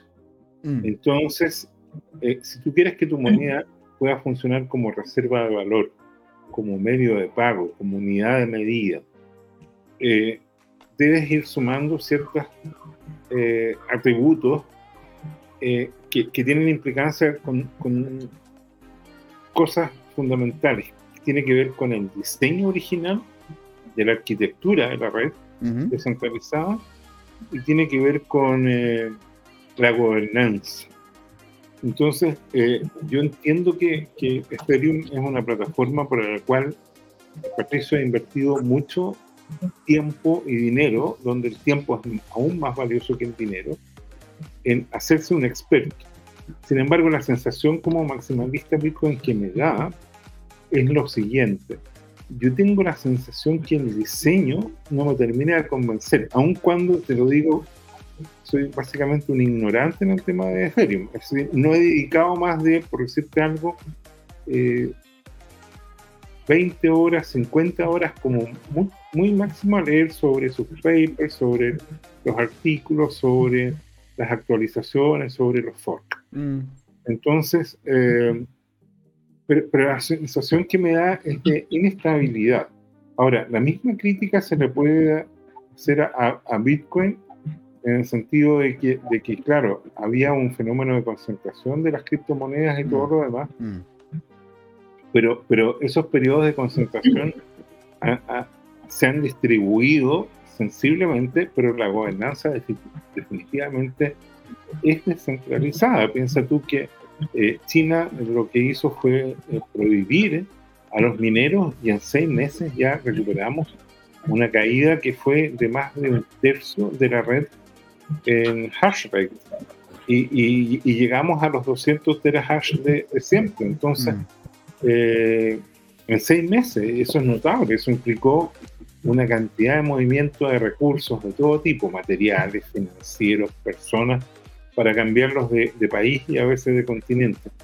Yo no sé si, y, yendo a lo esencial, entonces, mira, está el meme este de, que habitualmente le, critican que ya en 2016 anunció el ETH 2.0, ah, en 2022 todavía no existe. el, meme, así aparece Vitalik como con 50 años, 60 años, ¿no es cierto? Y está, oye, mañana en la mañana va a salir el ETH 2.0. Entonces, mirado globalmente, antes que, ponerle una sidechain, a mí me gustaría aprovechar para que Patricio, porque esto, esto es una repetición de lo que, de lo que conversamos en, la primera sesión. Parecido. diseño. Pero mantengo la crítica de fondo, digamos, que, tiene que ver con, antes de ponerle una adicional, ¿Cómo, va la reingeniería, por así decirlo, y cómo, cómo ves tú la gobernanza de Perú?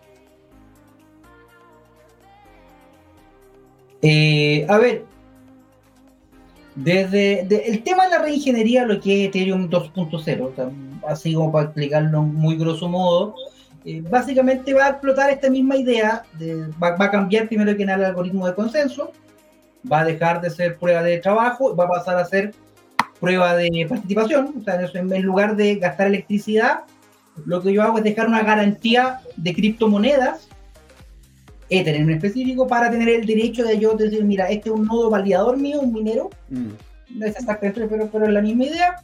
Entonces yo para poder generar bloques dejo un depósito en garantía, ¿ya? Que eso es la garantía básicamente que yo me voy a aportar bien. De que el nodo va a estar funcionando, que yo no voy a tratar de meter transacciones truchas, no voy a tratar de hacer desaparecer cosas así, mm. Si me pillan, digamos, pierdo mi garantía, ¿ya? Eso es así muy grosso modo. Eso tiene algunas ventajas desde el punto de vista de que permite fraccionar, digamos, la potencia de la, digamos, de, digamos que la, la, la, capacidad de seguridad yo la puedo fraccionar siendo la red y la red sigue siendo más segura, ¿ya? Una de las limitantes que tiene la prueba de trabajo es que eh, si yo eh, divido la red en dos, cada una de esas dos mitades es la mitad de segura, ¿ya? Entonces, mm. eventualmente puede no ser bueno. Ahora, la prueba la de participación tiene también varias interrogantes, sobre todo es lo que yo digo, no, no han habido redes prueba de participación que tengan 2.000, que tengan, no sé, 100 mil millones de dólares en, custodia. Ya mm. no ha pasado. Y hay que ver qué pasa, digamos. O sea, pues puede que algún hacker saque un as de la manga, digamos, eso sea catastrófico. Y eso puede pasar. y bueno, puede, puede, llegar y ocurrir. Y ahora aquí hay algo que también nos estaba comentando, ¿no es cierto?, el chat, de que Ethereum, la, lo que es la Virtual Machine de Seguro 2030 es genial. ¿No es cierto? Porque funciona, está bien estructurada y toda la cosa. Pero la red es una porquería.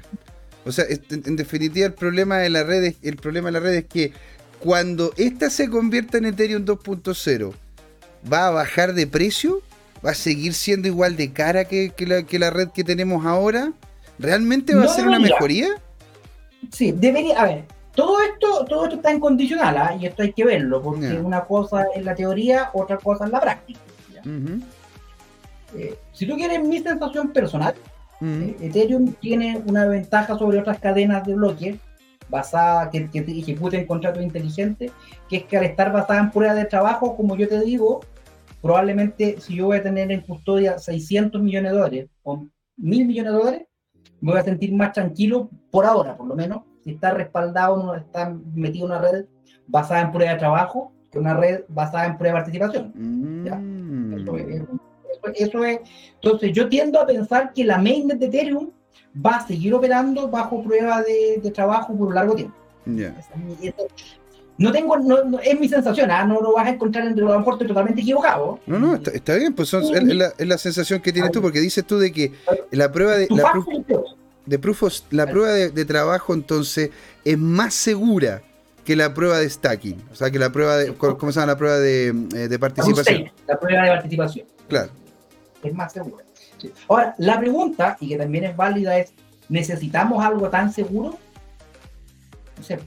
Esa es una excelente pregunta. que también se le puede, eh, es una crítica que he escuchado también al, Bitcoin, que es, oye, ¿para qué queremos gastar tanta electricidad? ¿Tiene sentido?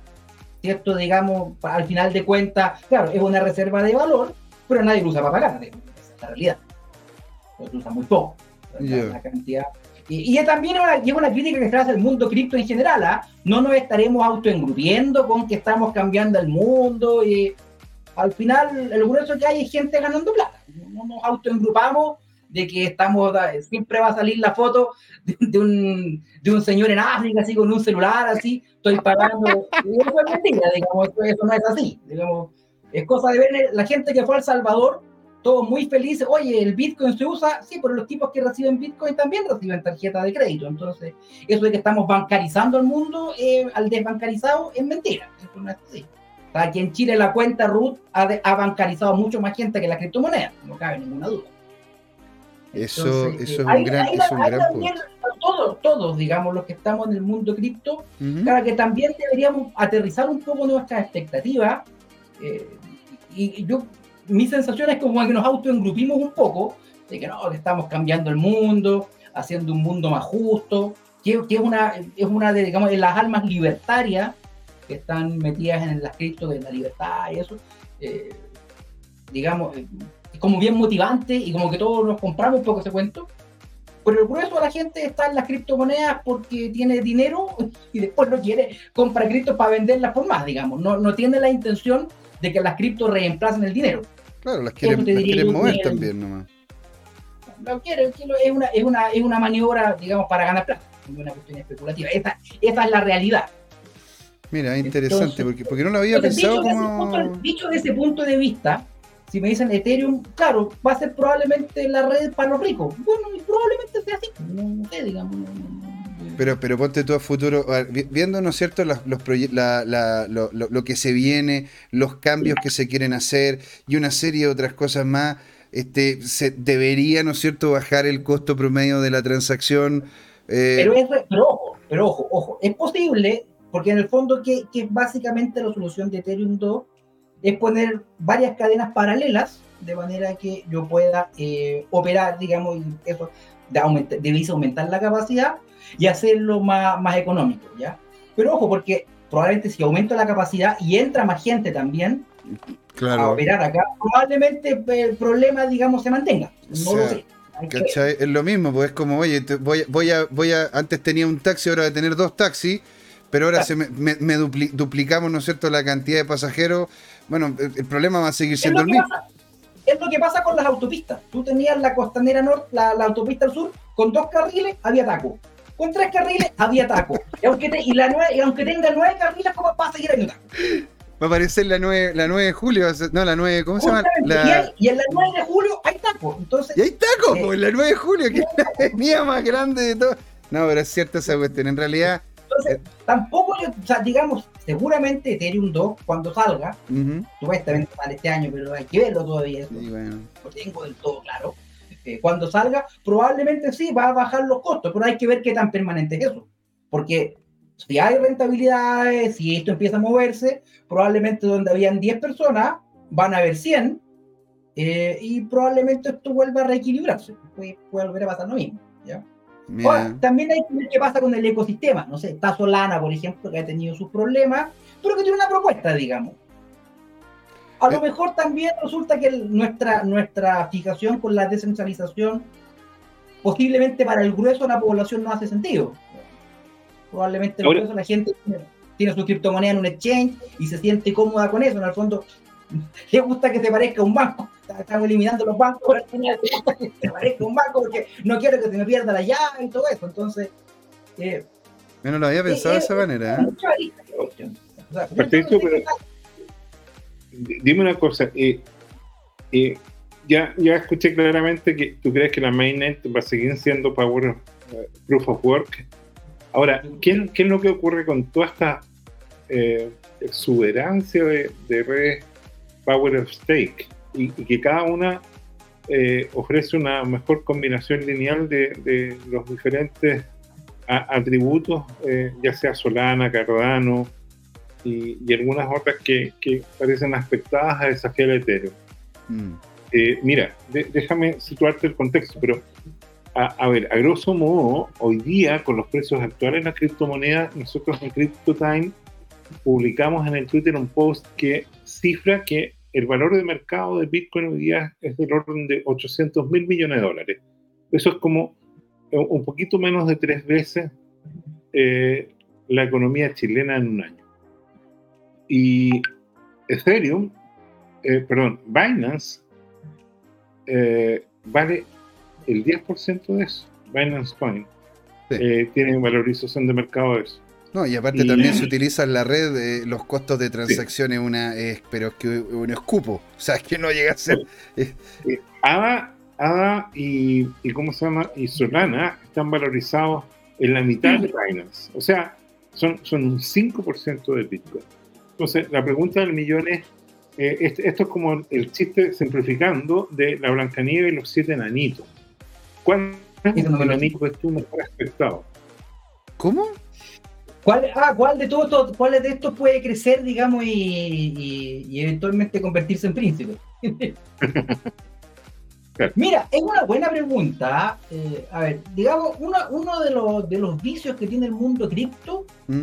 Es que, bueno, no sé si es un vicio en realidad, pero por su complejidad, la verdad se hace difícil seguir todos los proyectos y entenderlos a cabalidad, y uno termina opinando por opiniones. No te puedo creer, estoy, impactado. Yo trabajo en eso, mira, mira, las canas. Yo trabajo en eso y, la verdad que seguirle la, seguir cada uno de los proyectos es imposible, hombre. Yo te dijera, por ejemplo, Solana, en principio parece prometedor. Me parece bien prometedor. Tiene un algoritmo de consenso distinto basado en pruebas de historia.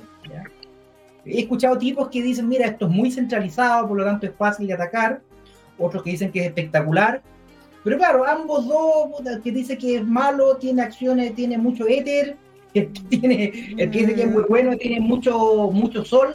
Entonces, como todos opinan con el bolsillo o el corazón puesto, es difícil encontrar opiniones neutrales y es difícil también abarcarlo todo como para darse una, una idea completa.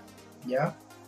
Eh, yo, Karen, estoy bien afectado. Binance, Binance Smart Chain, eh, como tiene el, el, pozo de liquidez, digamos, de dólares más grande, sin lugar a dudas que es un desafiante importante. Y otra cosa, digamos, también estas cadenas como Binance, como Avalanche, como Celo, varias que son compatibles con la EVM, eh, tienen la ventaja que es fácil migrar proyectos de un lado a otro. Al fondo, se instaló la Binance, ya apareció el PancakeSwap, apareció una serie de proyectos DeFi, digamos, que son migraciones de lo que ya estaba en Ethereum eh, y que operan, digamos, un costo mucho más bajo. Entonces, eh, claro, para un usuario, tú dices, oye, sabes que el Binance es centralizado porque hay 21 nodos y los controla Binance. Claro, tú me dices a mí, los que estamos como, los que nos, y lo que para los quienes la descentralización es importante, yo digo, ojo, pero mucha gente me dice, bueno, ¿qué me preocupo si estoy ganando plata? Y esta cuestión funciona más barato y funciona fantástico. Entonces, eh, el supuesto de que la descentralización, o sea, yo entiendo, digamos, y pienso que la descentralización es importante. Mm. Pero lo importante es que lo piense el, grueso del público, no lo que piense yo, digamos. Claro, al final el mercado que decide, pues, Probablemente mucha gente sería feliz con que los bancos operaran su criptomoneda. Mira, ese es un gran punto porque en definitiva también si te dijeran, oye, mira, usted no tiene que cambiar la tarjeta, no tiene que moverse de banco, usted va a llamarse, va a seguir hablando con el mismo ejecutivo, va a seguir haciendo todo exactamente igual como hace usted ahora las cosas, pero va a poder mover criptomonedas y va a poder invertir y va a poder pagar en criptomonedas. Yo personalmente creo, ¿sí? Porque claro, nosotros somos advicadores de esta tecnología, nosotros nos gusta, investigamos, trabajamos en ella. Pero en definitiva, para el grueso de las personas, este tipo de tecnologías termina siendo un paso más que hay que aprender, algo engorroso más que hay que saber, más que una solución, que es lo que terminamos viendo nosotros, porque ya pasamos por el desierto de tener que aprender, ¿no es cierto?, el ámbito técnico y por qué van a funcionar estas esta, tecnologías. Claro. ahí digamos hay un tema también que tiene que ver todavía con que la experiencia de uso de la cripto es compleja, no es, no es fácil. Cierto. O sea, no, no, no, yo, yo, no podría, yo no podría pedir, yo no, no esperaría jamás explicarle a mi mamá cómo pagar con criptomonedas. Yo lo, estoy, yo lo estoy intentando a poco. lo estoy intentando. Oye, que el meta, se lo he explicado a mi sobrino, que son gente joven, no sé, en los 20 años. Eh, bueno, uno de ellos se metió mucho, digamos, y está, está, bien metido en el tema, pero es complejo, digamos, no es, no es una experiencia de uso sencilla. Y, cuando te topas con la catástrofe, digamos que se te perdió la llave, que chuta, eh, uff, uff. No, ahí vienen los retorcijones de Ahí fue, mira, todo este manchón, este manchón blanco acá. Es porque se perdió, claro. Es porque se perdió una, una llave y bueno, este manchón, este, este manchón de acá es porque se le perdió a un cliente la llave y tuve que recuperarla. Así que tengo, tengo como el reconocimiento por manchón de cana, las cosas que van a ocurrir. Como los anillos del árbol, así. exactamente. Exacto. Esto no es edad, esto es pérdida de llaves. Miren, miren, miren. Para que tengan cuidado. Entonces, ¿qué es lo que debemos hacer, Patricio? Porque en realidad, ya, yo te entiendo. Pero ¿qué hacemos? ¿Qué hacemos? ¿Qué hacemos los que queremos mover la plata? Los que queremos... Yo creo, que, a ver, probablemente Ethereum 2 quizás salga en este supuestamente primer semestre. Yo la verdad me permito dudarlo. Ya. Me dicen que va a salir el 2024 eh, o el 2023, eh, no me sorprendería. ¿no? Mm, este escenario sigue andando. Eh, mal que mal, digamos, los precios del Ether y ese costo de transacciones quiere decir que la gente los paga. Eso es un gran punto, ¿eh? es un gran punto porque, porque claramente es como, Es como cuando se dice, ¿no es cierto? Oye, ¿por qué no creamos un barrio rojo? Porque en definitiva, independiente de lo que hagáis, el mercado va a estar ahí. Claro, justamente. Entonces, a la larga, digamos, sí, esto, nada, digamos, hay gente comprando este, transando en hay gente, entonces, aparentemente, eso sí, lo bueno es que la torta ha crecido, hay altas opciones y aparentemente hay pescados para todas, digamos. Ahora, probablemente se van a mover al final hacia una o hacia otra, no sé.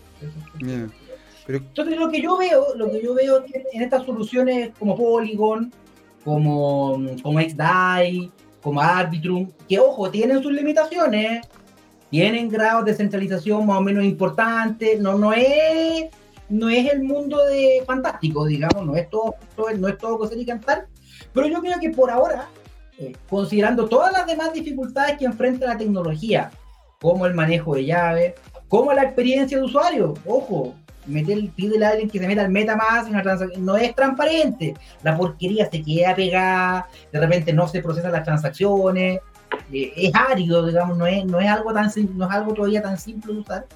Entonces, pensando que esto escale así como a un público más amplio, todavía hay un montón de pasos por que, que toda la, que toda la, digamos, el movimiento cripto tiene que solucionar, tiene que pasar. Entonces yo creo que por ahora, eh, con sus problemas, con su, con su con sus costalazos y todo, yo creo que por ahí va a ir por lo menos en el corto plazo el camino, ¿ya? O sea, eh, a, grande, a, grandes rasgos, o sea, para poder hacer un parangón a algo que realmente sea mucho más cercano, en definitiva, eh, como, como, como no necesariamente para poder solucionar los problemas, la gente anda buscando soluciones descentralizadas. Tú dices desde que eh, dentro de esta industria van a aparecer los Google, los Amazon y estas, estas grandes empresas que van a tratar de solucionar la mayor cantidad de problemas de la mejor manera dentro de lo que es la red y vamos a tener esta como, como, como dark web o, por debajo, ¿no es cierto? Que es donde, donde la gran mayoría de las transacciones, las cuales no que van a querer vincularse con estructuras, con estructuras centralizadas, eh, van, a, van a estar existiendo ahí, ¿no es cierto? Porque bueno, dice acá Juan Limón que dice, de hecho, dentro, lo ideal sería que todo estuviese trabajando dentro de la red de Polygon. Pero siendo realista, yo creo que ya ninguna de estas va a existir y estaremos utilizando todas, todas criptos centralizadas obligadas por el gobierno.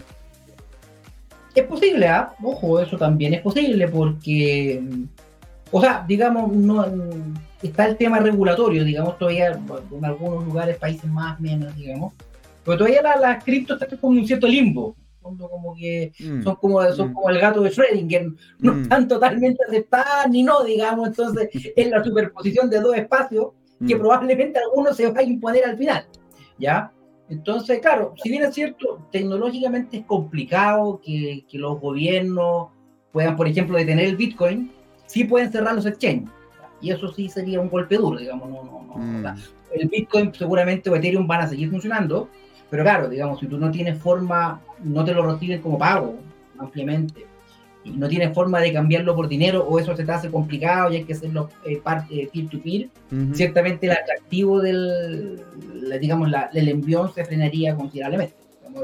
es posible, digamos, es un escenario posible eh, que la gente, digamos, opte por eh, criptos controladas, digamos, o instituciones tipo bancos, que, pasen, digamos, no, no nos olvidemos que los bancos hace 40 años lo que, lo que ofrecían eran bóvedas. Tú tenías una bóveda con una mm, caja, mm, digamos, que ponía tu valor, eso era el negocio de los bancos, y cambió radicalmente. Ahora los bancos, bueno, tendrán alguna bóveda de adorno, pero lo que mueven son datos. Ahora, donde está la plata en los servidores. Exactamente. Y probablemente los servidores adapten después a mover cripto. Por ejemplo, no sé, estoy pensando probablemente un Bitcoin, el Bitcoin como, pago, como una capa de settlement entre bancos, Puede ser, digamos, no, no sé. la verdad, la futurología nunca ha sido mi especialidad, solo no ha chuntado nada. Pero mira, eh, ahora, para ya ir cerrando, porque, ¿cómo se llama? Nos pasamos unos minutos, pero siempre contento de conversar contigo, Patricio. Es una, es una alegría total. Un gusto estar acá, pues. Oiga, mira, yo quería preguntarte la siguiente cosa. Entonces, ¿qué hacemos los que queremos mover cosas dentro de la red de Ethereum, pero no nos dan las plata? ¿Qué, ¿Qué, podemos hacer los que queremos hacer movimientos DeFi, pero no, nos da la plata. ¿Qué, podemos hacer, ¿no es cierto?, como solución real y tangible si es que no queremos mover tampoco, no sé, pues 100 millones de dólares, pero queremos mover ya de, de, de, de qué sé yo, de 50 millones de dólares para abajo. ¿Cómo lo podemos hacer si están dentro de la red de Ethereum? Bueno, si tuviera 50 millones de dólares tampoco me preocuparía, digamos, Ya, pero, qué sé yo, pues, si tuviera 50 millones de dólares, yo no estaría hablando en este programa. estaría, no, tendría ninguna canas, ninguno de los que estamos acá tendríamos canas, estaríamos de guata al sol ahí, desestresados, sin ningún problema. Claro, claro.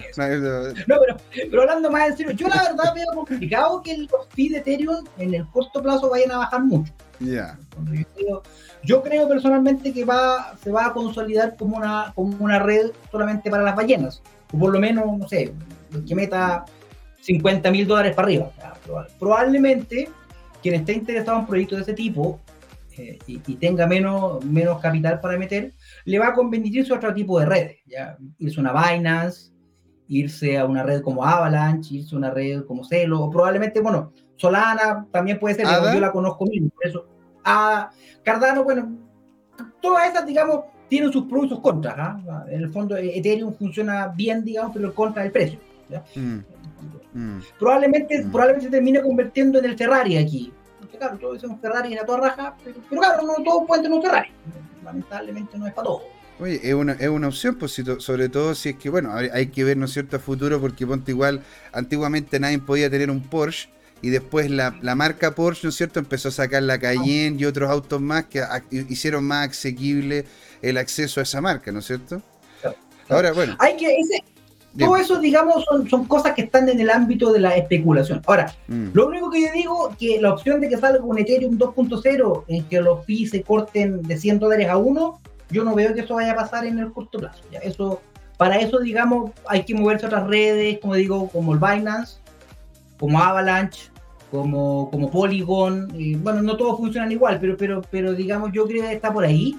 Más que, que pensar que Ethereum vaya a bajar de precio, que eso yo, la verdad, me permite dudar. Mira, muy interesante. ¿eh? Bueno, y volvemos acá al chat donde dice Juan Limón que dice Vitalik dijo de que se usara OMG.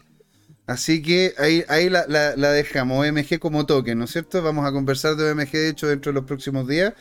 Eh, haga esto, dice Goro 2030, no, no, no la mueva, migre su dinero a BSC y sométase al poder de Binance. O sea, baje la cabeza y sométase al poder del chinito. Porque si no lo hace, no va a poder hacer, no va a poder hacer nada. Bueno, señores, ha sido todo un gusto. Porque no nos queremos, no nos queremos tampoco, no queremos hacer abuso del tiempo de don Patricio. no, siempre un gusto estar acá. Lo único que para, para cerrar, así una última palabra, lamentablemente estamos descubriendo, claro, que no hay un mundo tan perfecto, la verdad. De repente, lo único, el único llamado que yo hago siempre a los que estamos en el cripto mundo, no nos autoengrupamos con que vamos a cambiar tanto, a lo mejor no vamos a hacer tanto cambio. Yo ya, mi filosofía actual, primero es que esto me dé para, para pagar mis gastos y después arreglar el mundo. Primero quiero tener comida en el comida en el plato, mi familia bien y la gente que yo quiero sin problema y ahí ya vemos si cambiamos el mundo al principio estaba claro, ¿no? Que esto es la libertad financiera. Y, probablemente también nos estamos autoengrupiendo pensando que le estamos entregando algo que la gente no, necesita. no, no, sea, no, digo, no, estoy, no estoy diciendo que no lo necesite. Estoy diciendo que no lo tengo tan claro. Está bien, está bien. O sea, bueno, en el, en el, tiempo, ¿no es cierto? antiguamente, si uno le preguntaba, ¿no es cierto?, de qué manera poderle solucionar la, la movilización a la gente, la gente en vez de decir, te, habrían dicho un caballo más rápido, ¿no es cierto? Ahora, vamos, vamos haciendo el cierre. Don Jorge, ¿qué quería decir usted, señor? Yo quería hacer una sola precisión, Patricio, y es lo siguiente. Eh, Chile hasta el momento tiene una estabilidad, a pesar de, variaciones en su moneda y en su clima institucional y social, eh, dentro de un margen de, lo que son las variaciones de la vida hay países donde la moneda se ha desplomado. Estoy hablando de Chipre, de Turquía, de Nigeria, donde la extracción está haciendo estragos. Mm. Venezuela, para qué decir, mm. Argentina, mm. son vecinos cercanos. En esos países los ciudadanos quedan desprovistos y se produce lo que se llama la weimarización, que es la repetición del desastre que hubo en la República de Weimar en Alemania en los 1920 en los cuales eh, en un par de años se destruyó la moneda hasta el nivel que se usaban los fajos de billetes para, para calentar eh, eh, de se quemaban y, y, una carretilla completa de billetes se llevaba para cambiarla por una gasa de pan. Mm. En ese ambiente, y dado la emisión eh, descontrolada de los bancos centrales, hay una serie de países en el mundo que van a hacer que por lo menos por el lado de Bitcoin y las criptomonedas más útiles y más valiosas tengan una valorización importante. Mm. Ahí la gente huye. O sea, y el caso más cercano para eso, fíjate, es que en la Asociación Bitcoin Chile tenemos una persona del Salvador que la entrevistamos acá mm. y que antes mandaba una remesa de 300 dólares mensuales a su hija, que es un valor importante en El Salvador, y, le cobraban entre 30 y 45 a 50 dólares de comisión por hacer esa remesa. Y hoy día lo manda por billetera Bitcoin y, se le acabó el drama.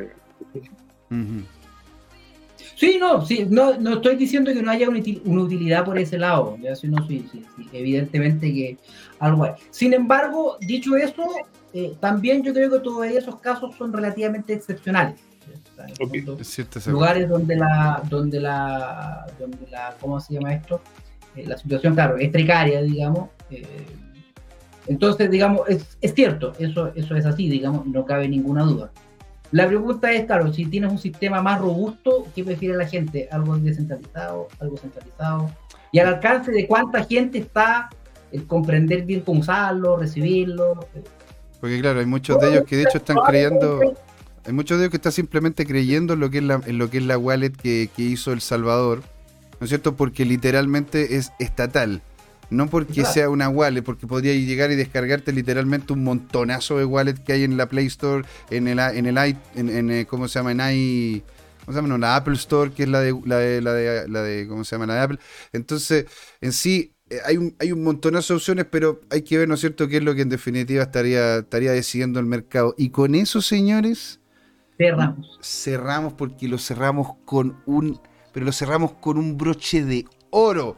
¿Sí? Entonces, don Patricio, últimas palabras y dónde lo podíamos encontrar. Eh, ¿Dónde me van a encontrar? Bueno, en Twitter, arroba maestro congrio, ustedes saben que, bueno, aunque en realidad yo tengo poca, muy, muy poco en Twitter, ¿ah? contesto preguntas, pero claro, no, soy muy, muy a, a Twitter. ¿ya? Eh, bueno, nada, pues, nadie sabe dónde está el futuro, solamente yo estoy evolucionando de un cripto a una cripto rata, Entonces, tampoco tomen en cuenta todas las, todas las estupideces que yo digo. Yo estoy en este momento en un periodo de cripto rata, entonces la verdad eh, me, he vuelto más escéptico respecto a, la, a las capacidades de las criptomonedas para cambiar el mundo.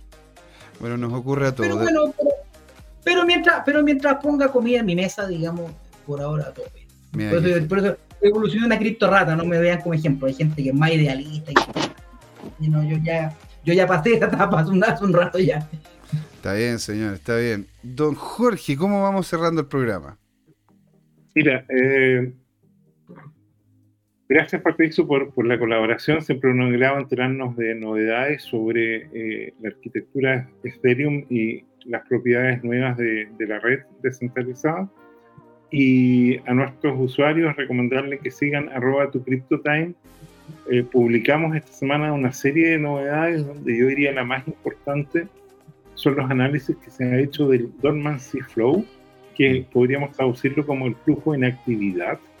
Y ese es una señal que se activa pocas veces y está muy correlacionado con su vida. Yo esperaría que, eh, y lo vamos a ver de aquí hasta fin de mes, que esto preceda un, eh, ciclo de periodo eh, alcista definitivo, como para recuperar eh, y dejar en la historia los mínimos locales que tuvimos últimamente y, y, empezar a ver una recuperación importante que vaya de acuerdo a todas las expectativas que tenemos respecto al valor de Bitcoin y de algunas criptomonedas muy selectas que, que, tienen una utilidad en, industrias emergentes.